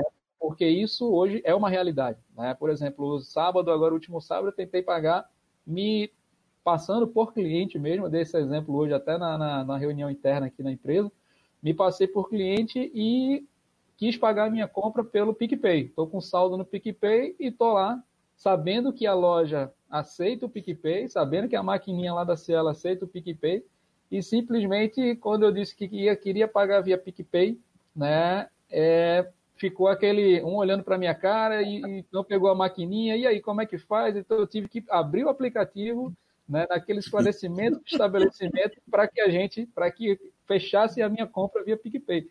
Cara, isso é uma realidade, né? Muita gente não vai estar tá nem andando mais com cartão de crédito, vai estar tá andando só com celular, né? Porque está tudo aqui no celular. Então a gente não pode perder esse nicho de mercado que está crescente aí, né? Porque é uma realidade e vai cada vez ficar né, mais presente nas nossas, nas nossas lojas, tá? Então isso é um, um, uma experiência que eu, que eu queria dividir aqui com vocês, que eu passei por essa experiência como cliente no sábado, tá? Mas é uma, é uma realidade, né? É uma realidade. Fantástico. Adilson, a bola está contigo, irmão. Fala um pouquinho aí sobre essa questão da proteção do caixa. O que é que, que, é que você acha que, que pode ajudar, né, colaborar para que a gente consiga é, manter e aumentar aí a lucratividade é, das empresas e manter o caixa, né? Porque as vendas possivelmente possa ser que, que sofram né, nesse momento. Como o Ivan disse, e o meu amigo Eduardo também, o que, é importante nós da área de prevenção de perdas e riscos? É, nossas empresas, nós temos as áreas responsáveis pelas atividades, que é a gestão dos estoques. Nós temos as áreas responsáveis pelas atividades, que é da compra correta, a compra assertiva e no local certo, né? Eu diria o quê? A gestão de categoria, ela está bem afinada com o fluxo de venda e com a necessidade do cliente local daquela, daquela região, entendeu? Nós, da área de prevenção de perdas e riscos, nós somos uma suporte para que a gente possa mostrar para essas outras áreas o que pode ser melhorado nesse processo. Ou seja, através de análise de processo, através de, de relatórios. Eu acho que esse não é o momento da gente inventar. Esse é o momento de readequar os processos. Entendeu? Então, como diz, acho que foi o Eduardo que disse aí, ou Douglas, não lembro, ou acho que foi o Ivan que disse. É o menos é mais. Então, nós estamos trabalhando com menos efetivo tá? e, tendo, e temos que ter maior assertividade de processos, de controles. Então, como que a minha área de prevenção de perdas e riscos pode informar aquela área responsável pela gestão dos estoques no meu caso aqui da empresa, da minha empresa é a gestão de abastecimento, né? Qual produto que está com o fora da curva, né? Porque nosso dia a dia é tão dinâmico, é tão corrido, que pode ser, e aqui eu tenho essa particularidade, encarregado da loja Y, ele aí apostou na venda do item, né? E ficou em demasiado lá parado, não vendeu mais. O álcool gel era uma necessidade muito grande né? A gente não achava lugar nenhum, inclusive para nossa necessidade própria. É, hoje eu tenho estoque nas lojas, né? Então não tem mais aquela procura abundante do álcool em gel. Eu tenho controle do estoque. Será que o estoque que eu tenho de álcool gel na loja Y está adequado à minha média de venda? Ou porque eu comprei aquela quantidade, deixei lá estocada e vai ficar dois, dois meses, três meses.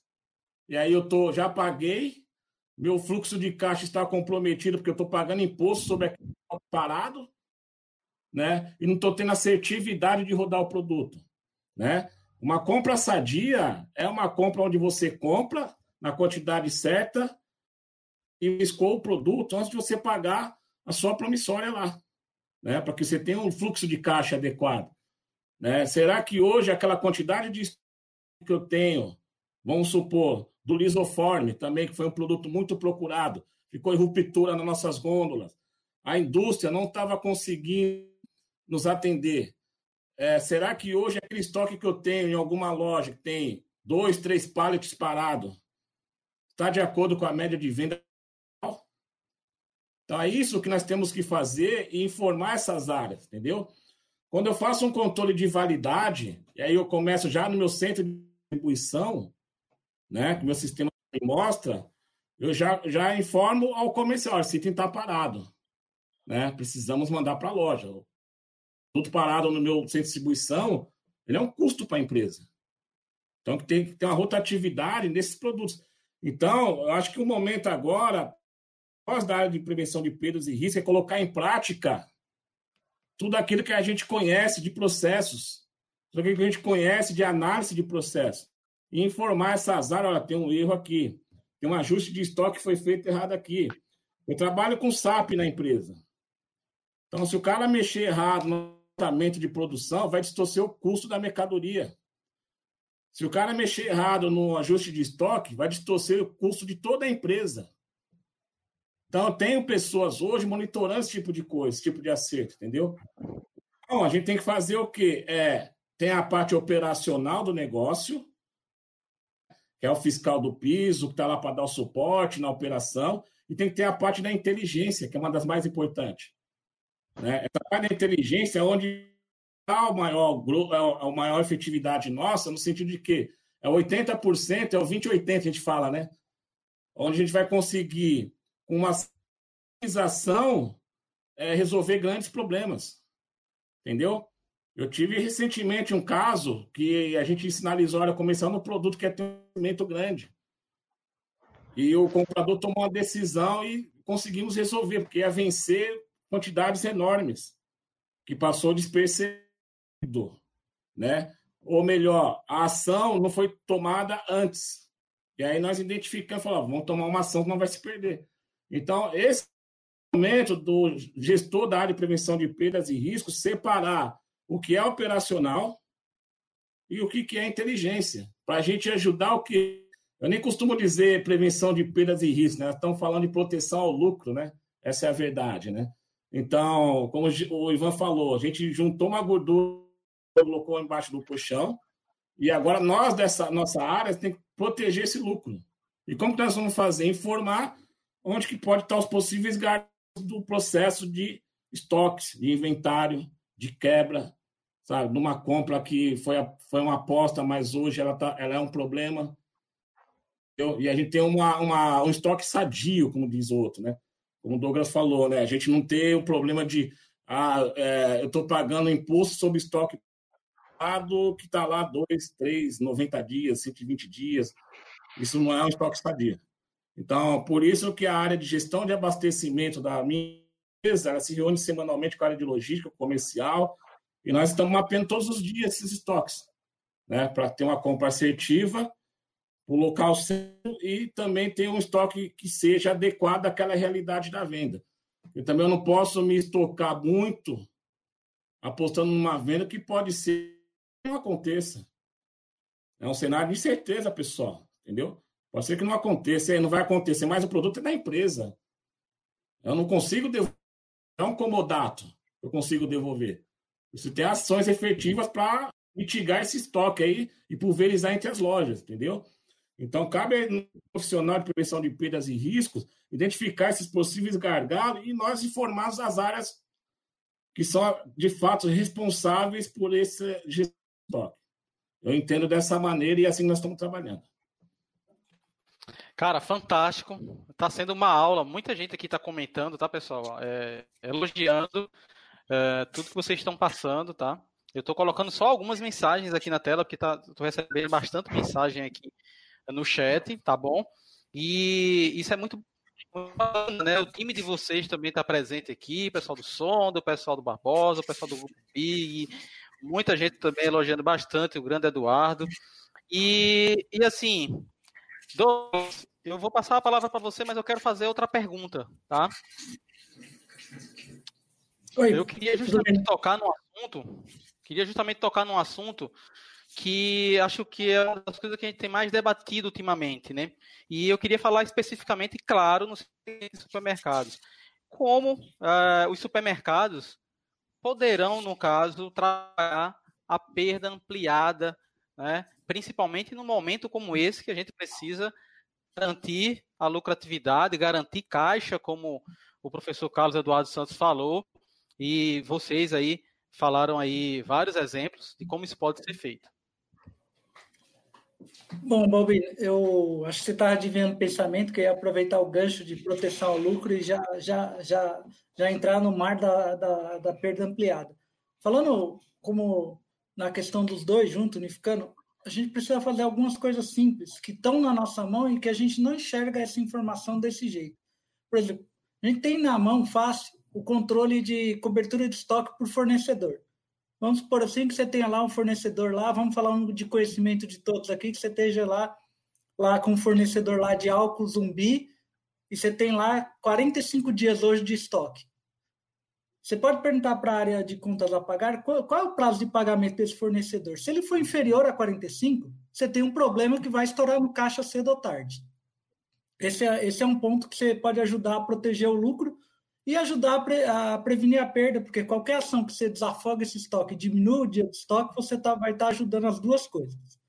Outro ponto é, você tem lá os fornecedores que têm um acordo para pagar a parte da quebra por validade, por por avaria, que eles não retiram troca lá. A Danone é um ótimo exemplo desse caso.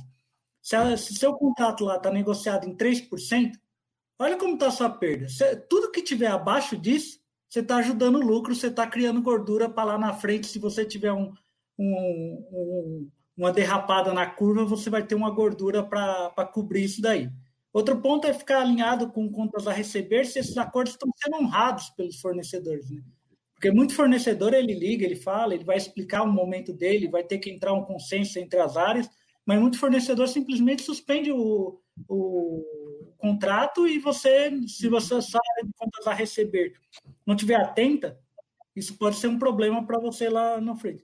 Como, como proteger o, como a prevenção de perdas pode ajudar a proteger o lucro e ter uma perda ampliada? Por exemplo, lá no Barbosa a gente tem um software na frente caixa usado para verificar as operações, se houve registro, e tal emissão. O que, que a gente fez? A gente não fez nenhum upgrade, nada, a gente só ampliou a visão desse software e usa ele para medir a produtividade das operadoras, medir qual caixa é mais eficiente. Por exemplo, a gente tinha um caixa lá que levava, em média, nove segundos para registrar o pagamento de débito, e outro caixa que levava nem milésimos de segundo. O que, que a gente fez? A gente chamou a área de TI e falou: por que não, eu não consigo que todos os caixas trabalhem nessa velocidade? A área fez um upgrade, a gente conseguiu reduzir o tempo de pagamento lá em quase 40% numa loja. Né? Então, todas essas ações, a gente precisa precisa trabalhar a prevenção. Ela já tem muita coisa que ela olha, mas ela só olha para aquele lugar. O estoque, o estoque, a gente pode olhar com vários outros, vários outros quesitos. Né? né? Por exemplo, como eu falei, tem o software da frente caixa. A gente pode usar, por exemplo, é, o, você colocar um fiscal no recebimento neste momento para sanar algumas coisas. A gente colocou um fiscal em algumas lojas no recebimento que não tinha fixo, porque a gente conseguiu barrar algumas entradas que eram FIFO de, de produto que naquele não estava tendo giro normal, ele com o shelf normal e o FIFO seria um risco. E a gente alertou a área comercial que não era o momento para aquele FIFO e conseguiu barrar isso na entrada, porque a partir do momento que entrou, Aí eu vou concordar com o que a Dilson falou. Se está dentro de casa, o problema é nosso. Se eu consigo barrar na entrada, aí eu já consigo resolver metade do problema. Então, Adilson, a gente vai migrar lá para o SAP também, tá? Nós estamos em dias de Go Live aqui. Então, essa questão de usar o RP, usar os seus recursos que você tem de maneira mais ampliada. Né? Por exemplo, a gente pega toda. A gente teve um alto turnover, seja por falta, seja por treinamento, de funcionários da, de várias áreas. Então, a gente está pegando Usando o CFTV, por exemplo, você vê um funcionário novo que está perdido no estoque, ele está dando mais volta do que realmente ele precisa, por, porque não conhece estoque, a gente está usando o CFTV para alertar o líder do setor, falar, ó, aquele repositor, ele, ele não conhece onde estão tá os produtos, você precisa orientar ele mais, porque ele está gastando mais do tempo para abastecer do que o outro, e até achar aquele pessoal que está aproveitando a alta demanda para fazer coisa errada, a gente não pode fechar o olho para isso e não achar que temos muitos heróis nas lojas se dedicando, trabalhando, largando a família para honrar o compromisso com o trabalho e servir o nosso consumidor, mas a gente, infelizmente, tem aquela pequena parcela da, do, dos dentro de casa que a gente tem que ficar de olho, porque se não vigiar, eles podem fazer alguma, alguma besteira e isso também vai afetar o lucro. Acho que, em resumo, proteger o lucro e a perda ampliada, ela tem que ver na prevenção, olhar as ferramentas que ela tem, coisas que ela usam bem, e cruzar cruzar essas informações e começar a, a dar insight para as outras áreas que você também entende disso. Né? Quando você for para o financeiro e falar, oh, eu estou com um fornecedor X, com a cobertura de estoque, é, de 40 dias e você está pagando ele com 30, você está falando para o financeiro que ele precisa renegociar esse tempo de pagamento ou, ou chamar o, o comprador para negociar a compra e o volume de entrada desse produto. Né? Então, eu diria que né, seria nessa linha que você conseguiria trabalhar os dois simultaneamente e, em muitos dos casos que a gente tem lá, é não, você não exigir um novo investimento para você conseguir atender essa questão. Né? Pelo contrário, a gente, a gente, lá conseguiu cortar alguns investimentos né? e, mesmo assim, ampliar algumas atividades. Né? Outras, outro ponto que a área de prevenção pode ajudar muito, isso via CFTV ou via mesmo até fiscais em loja prestação de serviço de terceiro por contrato, manutenção preventiva. A gente sabe que essas equipes também estão sofrendo demanda, mas é, é, importante a gente conseguir auditar esse processo, porque às vezes o gerente da loja, o líder de, ou o encarregado de manutenção, ele não está com esse olhar para esse ponto, mas a gente vai lá e alerta: ó, esse prestador não fez o serviço como deveria, ele alegou na, na ordem de serviço que trocou a peça, mas aqui no CFTV eu tenho registro que ele não trocou a peça, ele não passou nem um minuto no local, como ele pode ter feito essa operação? O nosso fiscal não precisa entender o que é uma solenoide, um termostato, equipamentos técnicos de, de refrigeração, de gerador, mas ele sabe o tempo médio, ele consegue monitorar e consegue usar o CRTV para ajudar e até validar esse tipo de questão. Tudo isso vai refletir em dois pontos. Você vai controlar a despesa, vai diminuir a perda, vai ajudar a controlar o caixa e tudo vai você vai ampliando as áreas de atuação da prevenção de perda. O último ponto que eu ia falar que a gente, como prevenção de perdas, trabalhou lá e ajudou junto à equipe de cadastro é, na, na, no auge da crise do álcool em gel, a gente chegou a conseguir cadastrar novos fornecedores em menos de 12 horas. Né? Então, menos de 12 horas, um fornecedor que o comercial queria cadastrado, queria habilitado para tirar pedido, a gente conseguiu, no, no, mais curto período, validado no contábil, validado na escrita fiscal, com todos os processos seguidos, a gente validou em, em, quase, em quatro horas um fornecedor de álcool em gel, ele entregou no dia seguinte, porque ele falou, estou esperando outros players confirmar que o cadastro está ok. Eu falei, não, o nosso está ok, o pedido está pronto, pode entregar amanhã, ele conseguiu entregar. Então, a gente fez todo o processo de um novo fornecedor até a entrega em menos de 24 horas. Né? Acho que esse também, essa agilidade também com outras áreas também é importante para isso. E aí no ato de recebimento, o que a prevenção entrou? Conferiu caixa a caixa para ver se o padrão da caixa estava certo, se estava tudo certo, se tinha o, o registro o registro junto à, à Anvisa da questão do álcool, todos esses pontos, e foi só dando ok para a área comercial, dizendo que podia seguir e até acompanhar o produto até a área de venda. Né? Acho que basicamente seria, seria nessas duas pontos aí, Balbino. Muito bom, Douglas. É, eu queria passar agora a mesma pergunta para o meu amigo Eduardo, Eduardo Santos. Fala um pouquinho aí sobre essa questão da perda ampliada, você que vem há tantos Legal. anos aí batalhando, né?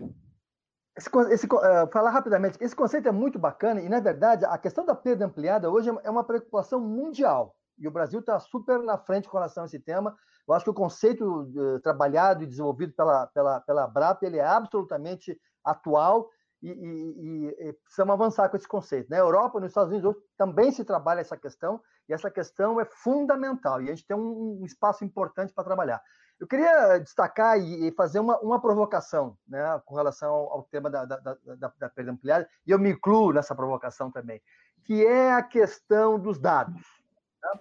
Foi o que o, o, Douglas citou bastante, a questão de dados, informação, eh, indicadores. Tá? A gente tem falado, todo mundo tem falado muito ultimamente no varejo, é dados, dados, dados, dados, mas o que a gente vê é que na prática, na prática, muitas vezes a gente tem um indicador, mas acaba não trabalhando adequadamente aquele indicador, certo? E eu acho que nós temos um desafio e, e fica uma lição importante desse momento, que é, de alguma maneira, ter o indicador, analisar o indicador, entender o indicador, poder, poder ter uma visão clara de qual é o potencial de benefício que eu tiro daquele indicador e, com, qual é, quais são os indicadores que são prioritários e como é que eu consigo trabalhar para melhorar aquele indicador. Né?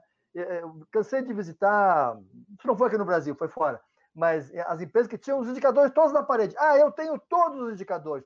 Mas o que acontecia? Não, mas não melhorava, o indicador estava lá e estava estável. Então não adianta ter um indicador. Ter um indicador é o primeiro passo. Né? Trabalhar com os dados é o primeiro passo. O que nós precisamos é transformar o indicador em resultado. Certo? E acho que esse é um compromisso que fica. E não adianta também a gente querer trabalhar com uma quantidade imensa de indicadores. Eu tenho que analisar os indicadores, saber mensurar quais são os indicadores prioritários, né? E esses indicadores vão me dar uma melhor condição, vão deixar claro como trabalhar com a perda ampliada. Né? Ampliada em que sentido? Ampliada para trazer benefício, ampliada até onde? E ampliada significa trabalhar com qual indicador? Tá? Então, eu acho que se há um desafio que fica né, desse, desse momento, que a gente precisa levar para diante, é a questão da perda ampliada, e dentro da perda ampliada, essa questão de trabalhar forte com os dados e com os indicadores, no sentido de analisar o indicador e transformar o indicador em resultado. Né? A gente tem, todos nós temos aí uma série de, de, de coisas que podem ser feitas, tem certeza está sendo feito, mas tem coisa para ser feita, né? E além disso, tem indicadores que são indicadores simples, tem indicadores complexos que envolvem dois, três indicadores, quer dizer, então nós temos esse desafio, certo?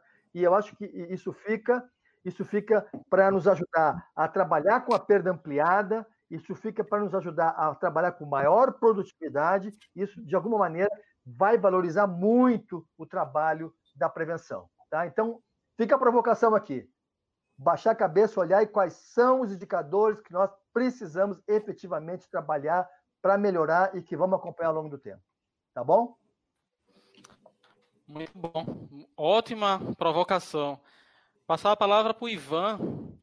É, Ivan, você que há muito tempo fala sobre essa questão de análise de dados, é, fala um pouquinho sobre essa questão da importância dessa análise para essa perda ampliada. O Ivan é o cara para isso, hein? É um, é um resumo. Não, o resumo né, de tudo que a gente está escutando aqui de vocês. É, é pegar esse, esse, dado, né, transformar essa informação né, e trabalhar essa informação. O Eduardo falou tudo agora. É, é pegar esse, essas informações que a gente tem capacidade de, de organizar né, com base nos relatórios que nos são fornecidos e atacar aquilo em que a gente vai ter um, um resultado mais rápido. Né? A gente está trabalhando agora recentemente com uma, uma visão, né, também uma visão ampliada, né, que o, o gestor, né, eu acho que muitos daqui escutavam isso antigamente, né? E ainda devem escutar também. Não, aquela loja que quebra, que vende mais, ela pode quebrar mais, né? E, na verdade, o conceito hoje tem que mudar. Essa loja que vende mais, ela tem que quebrar menos, né? Porque, teoricamente, né, os produtos não ficam parados nesse estoque, né? Então, a gente escutou muito isso de gerentes. Ah, minha loja está quebrando aí, mas eu posso quebrar. Eu, eu vendo né, para quebrar isso. Não, é. ao contrário, aquela loja que tem que ajudar as outras lojas né, a atingir mais rápido o percentual né, que a empresa exige nossa. Né? É, esse é, essa é a visão também é, de forma ampliada, né? O que a gente viu aqui, essa questão que o Douglas também falou, né? nós não somos aqueles técnicos né, da, de manutenção do nosso CFTV.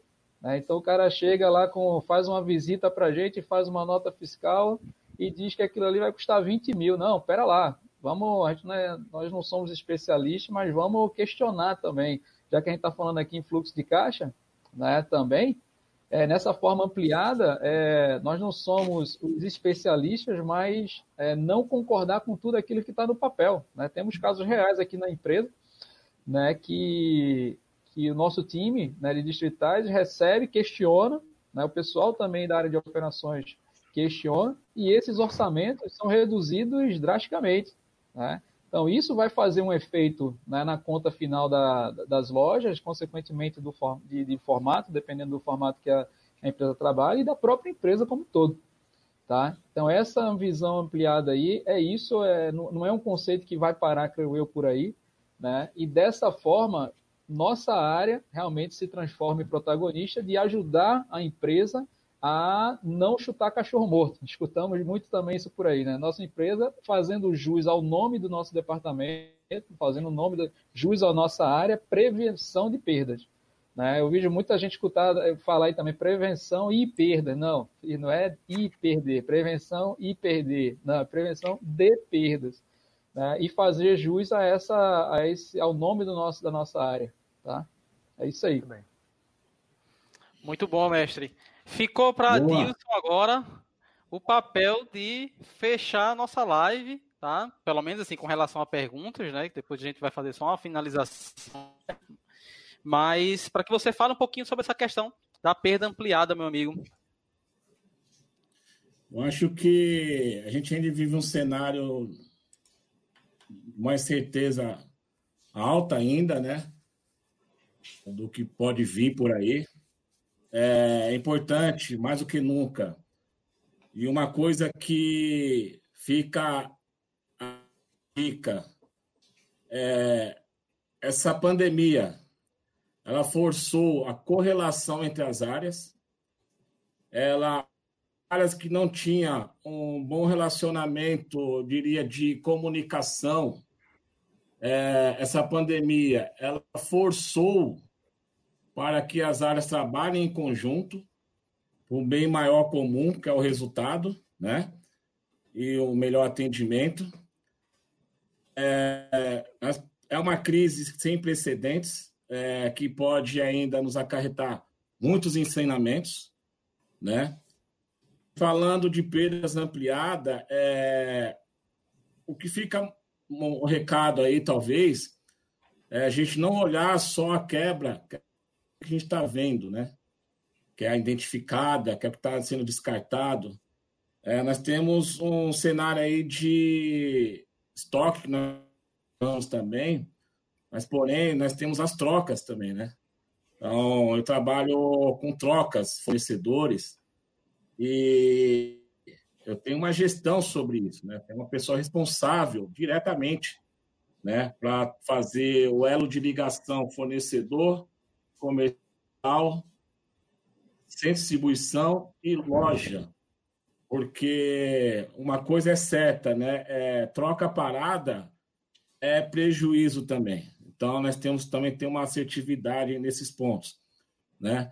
É, tivemos que nos adaptar na questão da implantação de cultura de prevenção de perdas, em termos de como que fica é, a questão das reuniões de perdas, como que fica os treinamentos de perdas, então, tivemos que nos readequar também, baseado no cenário atual.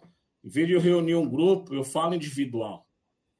A gente não pode perder é, nossos controles, os nossos processos, por conta que veio um rolo compressor de demanda, né, devido a esse aumento de venda, essa questão muito forte de preocupação, o que pode vir a acontecer com a economia, e a gente perdeu os controles dos nossos processos. Né?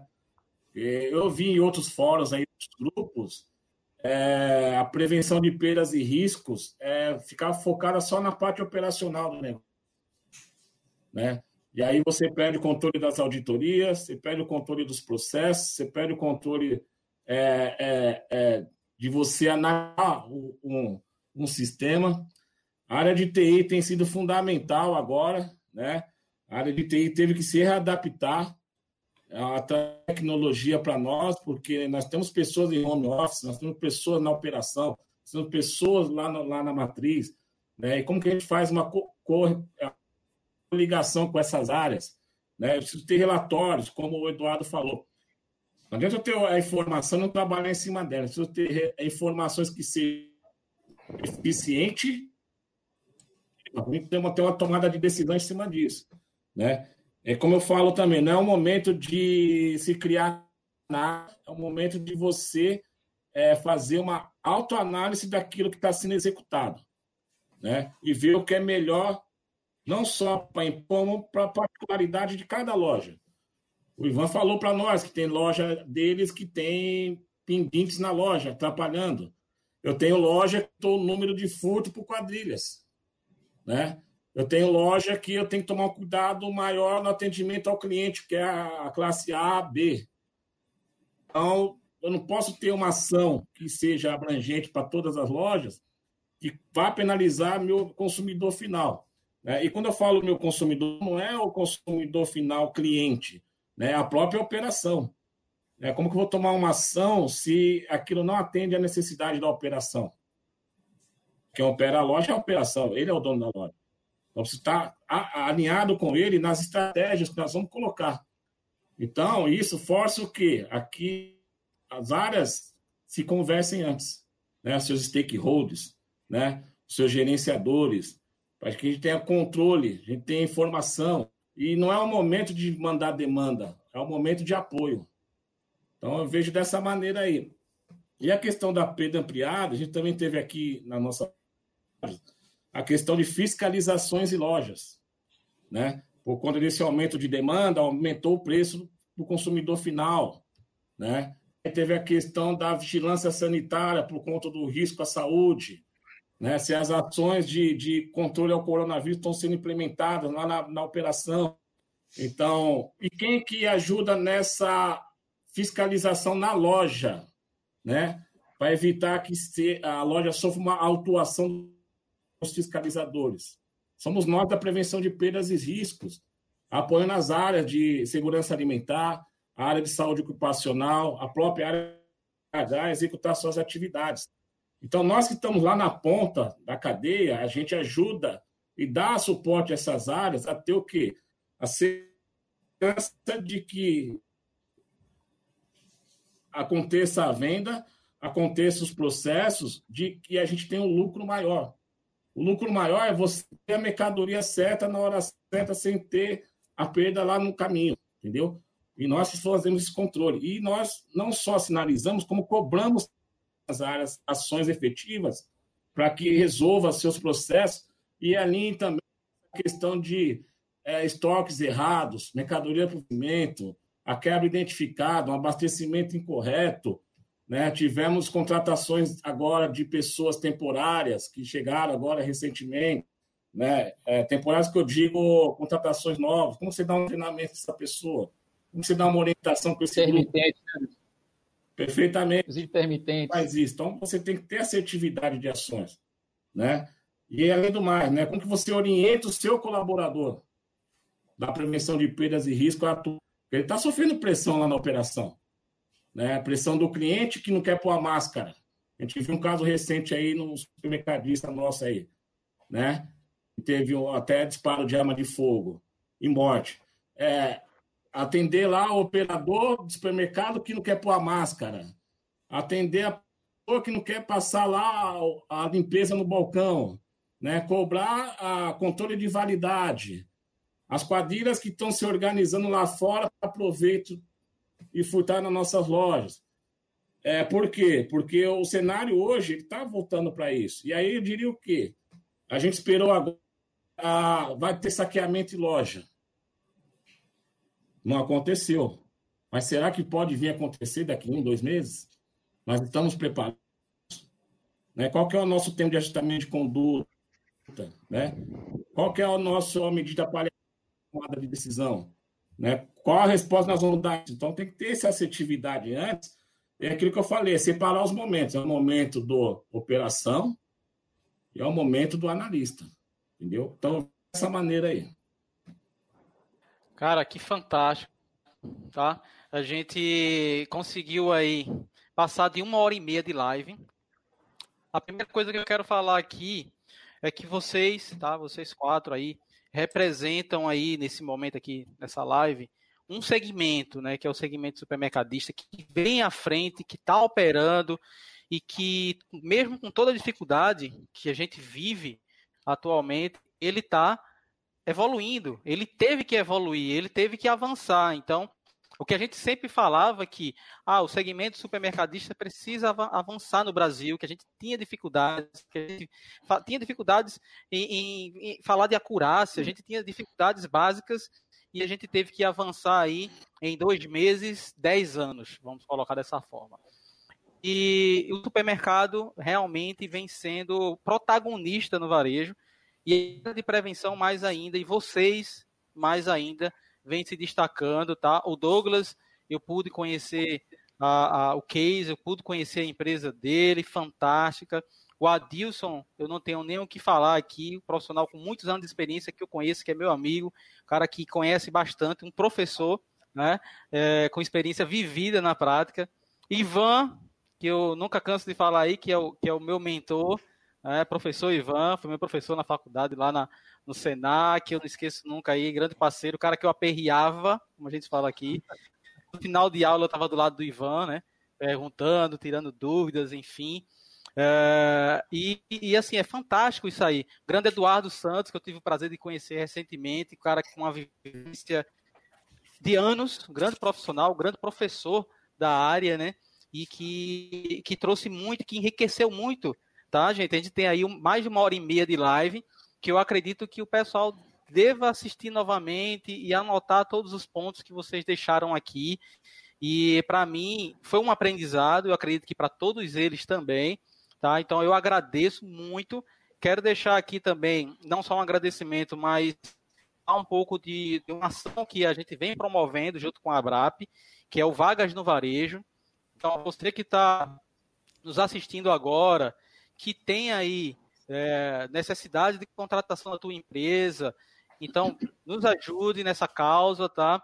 É, cadastre suas vagas no Vagas no Varejo. Foi uma ação aí que foi encabeçada entre a Abrap e a Abra Farma, aí a Abras também abraçou, e, e várias entidades, na verdade, quase 60 associações que abraçou a causa do vagas no varejo, e a gente está precisando, não é, sempre, claro que a gente vai precisar de vagas, porque a demanda, né, vocês estão vendo na nossa realidade que estamos passando, tá bom? Então, mais uma vez eu agradeço a cada um de vocês. Eu quero aqui só passar a palavra para cada um de vocês para que vocês possam se despedir né, do pessoal que está nos acompanhando. Passar primeiro aqui a palavra para o Douglas. Pode falar, Douglas. Opa, agradecer a todo mundo que participou da live aí, nossos ilustres convidados, você, Balbino, pelo convite, muito obrigado. pessoal da Abrap lá na figura do Carlão, que sempre está aí disposto a ajudar a gente, o pessoal lá da, da Abras também, do Comitê de Prevenção de Perdas lá da Abras e Desperdício de Alimento.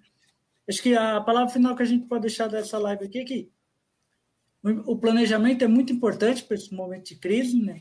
Que a gente tem que estar tá focado para que não, a gente não caia e não ceda às pressões de momento, às emoções de momento, para que elas não, não dominem as nossas ações é nesse momento agora que a gente precisa ser o mais racional possível, o menos emocional, para que a gente possa passar por essa fase e, e, elevar o patamar de prevenção de perdas. Eu acho que se tem coisas boas dessa crise, é que a, a prevenção de perdas vai sair como um setor que superou as expectativas e se transformou num dos pilares de sustentação de todo o ramo de atividade essencial, em especial do supermercado, para que ele pudesse corresponder às expectativas da população nesse momento que a gente está enfrentando.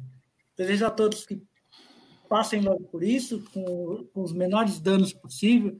Adilson, Ivan, Eduardo, Balbino, boa noite aí para todos aí. Muito obrigado por participar aí. Me sinto honrado em ter participado com vocês aí. Legal. Muito obrigado. Eu queria passar agora a palavra para o meu amigo Adilson, para que ele possa se despedir também.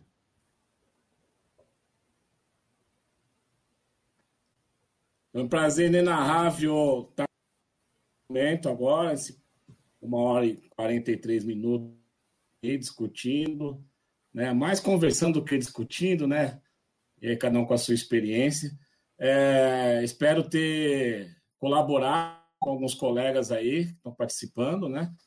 é, as pessoas que estão aí também assistindo. É, a gente sabe que o momento é difícil, mas é um momento oportuno, né? Acho que na, na dificuldade que temos que ser empreendedor e procurar tirar leite de pedra, entendeu? É, queria agradecer também a ABRAP, né, Associação Brasileira de Prevenção de Perdas, que tem nos ajudado bastante aí com informações, né, é, capitaneando e também organizando todos esses processos aí, né? A Abras, né? Tem um comitê de prevenção de perdas de desperdício de alimentos, Márcio Milan, Karina, né?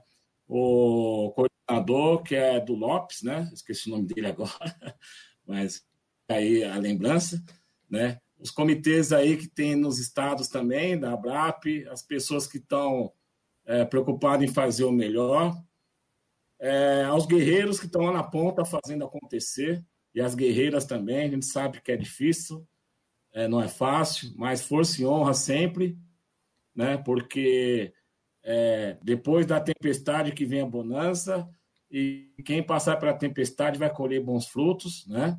Temos muita coisa ainda para passar, vai vir muita chuva, muita tempestade, né? vai vir muito granizo aí, mas estamos na batalha e que venha.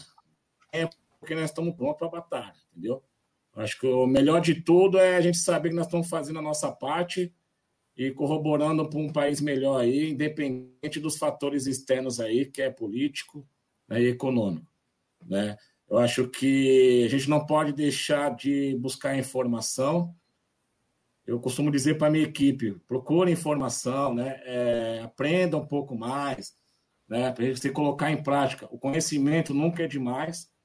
O conhecimento ele vai te fortalecer para que você consiga executar suas atividades de maneira eficaz né, e aprimorada, entendeu?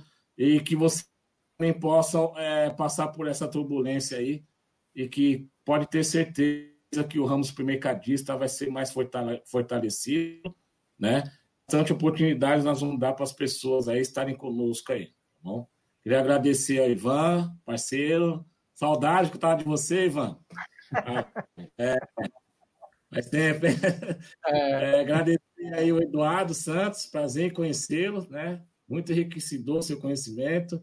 Ao Douglas também, Douglas, parabéns aí. É um parceiro de sempre, um amigo aí. Nós estamos na mesma região aqui em São Paulo. Somos concorrentes, porém não somos inimigos. Acho que em prevenção de perdas e risco tem que ter parceria, tem que ter essa assertividade aí de comunicação. Isso é importante, né? E um coisa que eu queria deixar aqui é, é que eu fiquei bem feliz. O, o, o Albino tocou na Vagas no Varejo, né, que é o, a plataforma, né? É a gente ver prevenção de perdas e risco, né, no Jornal Nacional, nos jornais aí, né, na Band, CBN, né? Uma iniciativa muito boa, oportuna, foi capitaneada pelo nosso presidente, com algumas entidades de classe, como a Abrafarma também, né? Então, é muito importante essa união, essa união que vai nos fazer crescer, né? E sair melhores profissionais dessa crise. Boa noite aí, tudo de bom. Tá contigo agora, Ivan.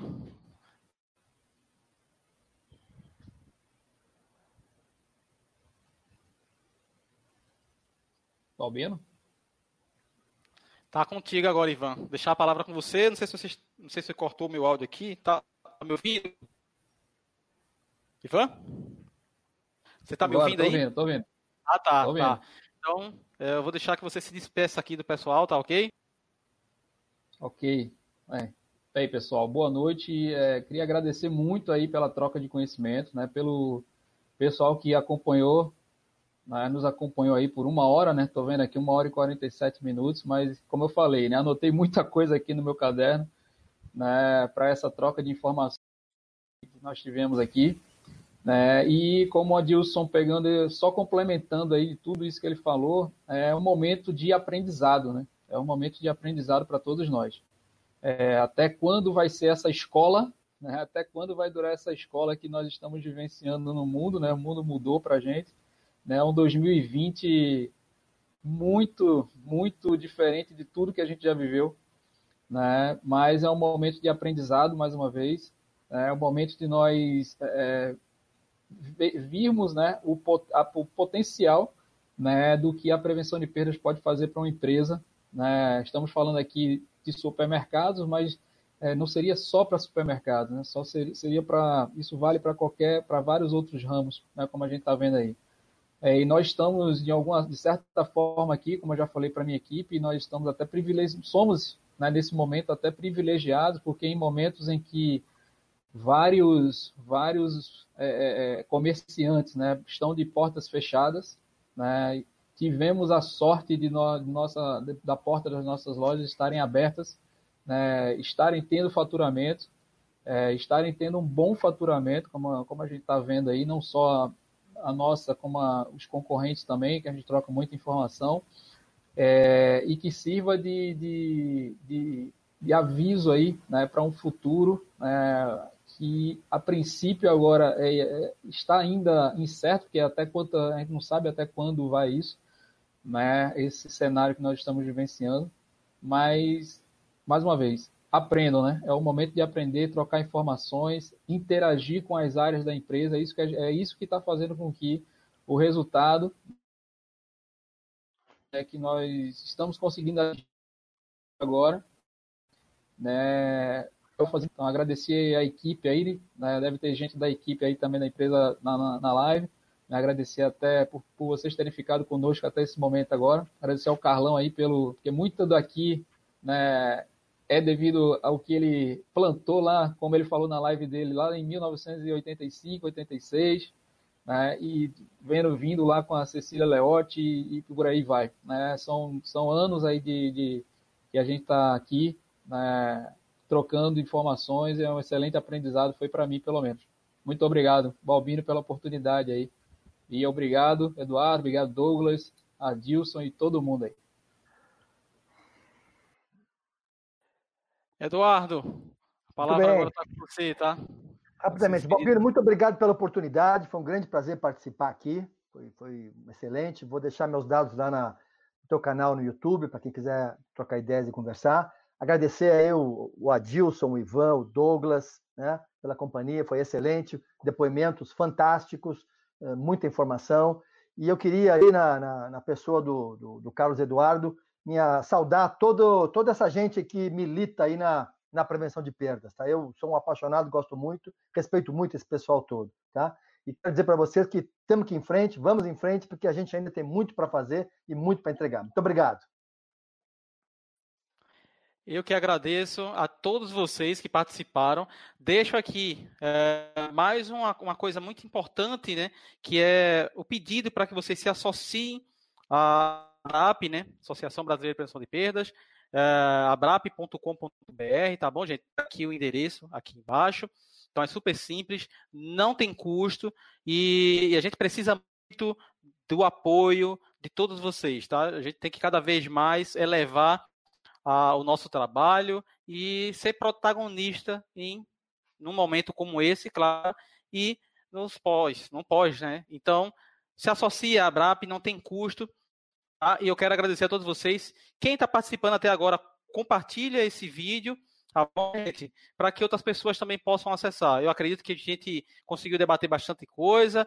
O, os convidados aqui deixaram enormes né, é, é, vivências na área dele, assim, muitas foi uma aula realmente aqui de prevenção de perdas. Então, mais uma vez, eu agradeço ao Douglas, eu agradeço ao Adilson, agradeço ao Ivan e agradeço também ao Eduardo Forte abraço para todos vocês, tá, meus amigos? Boa noite e até o próximo Café com Prevenção.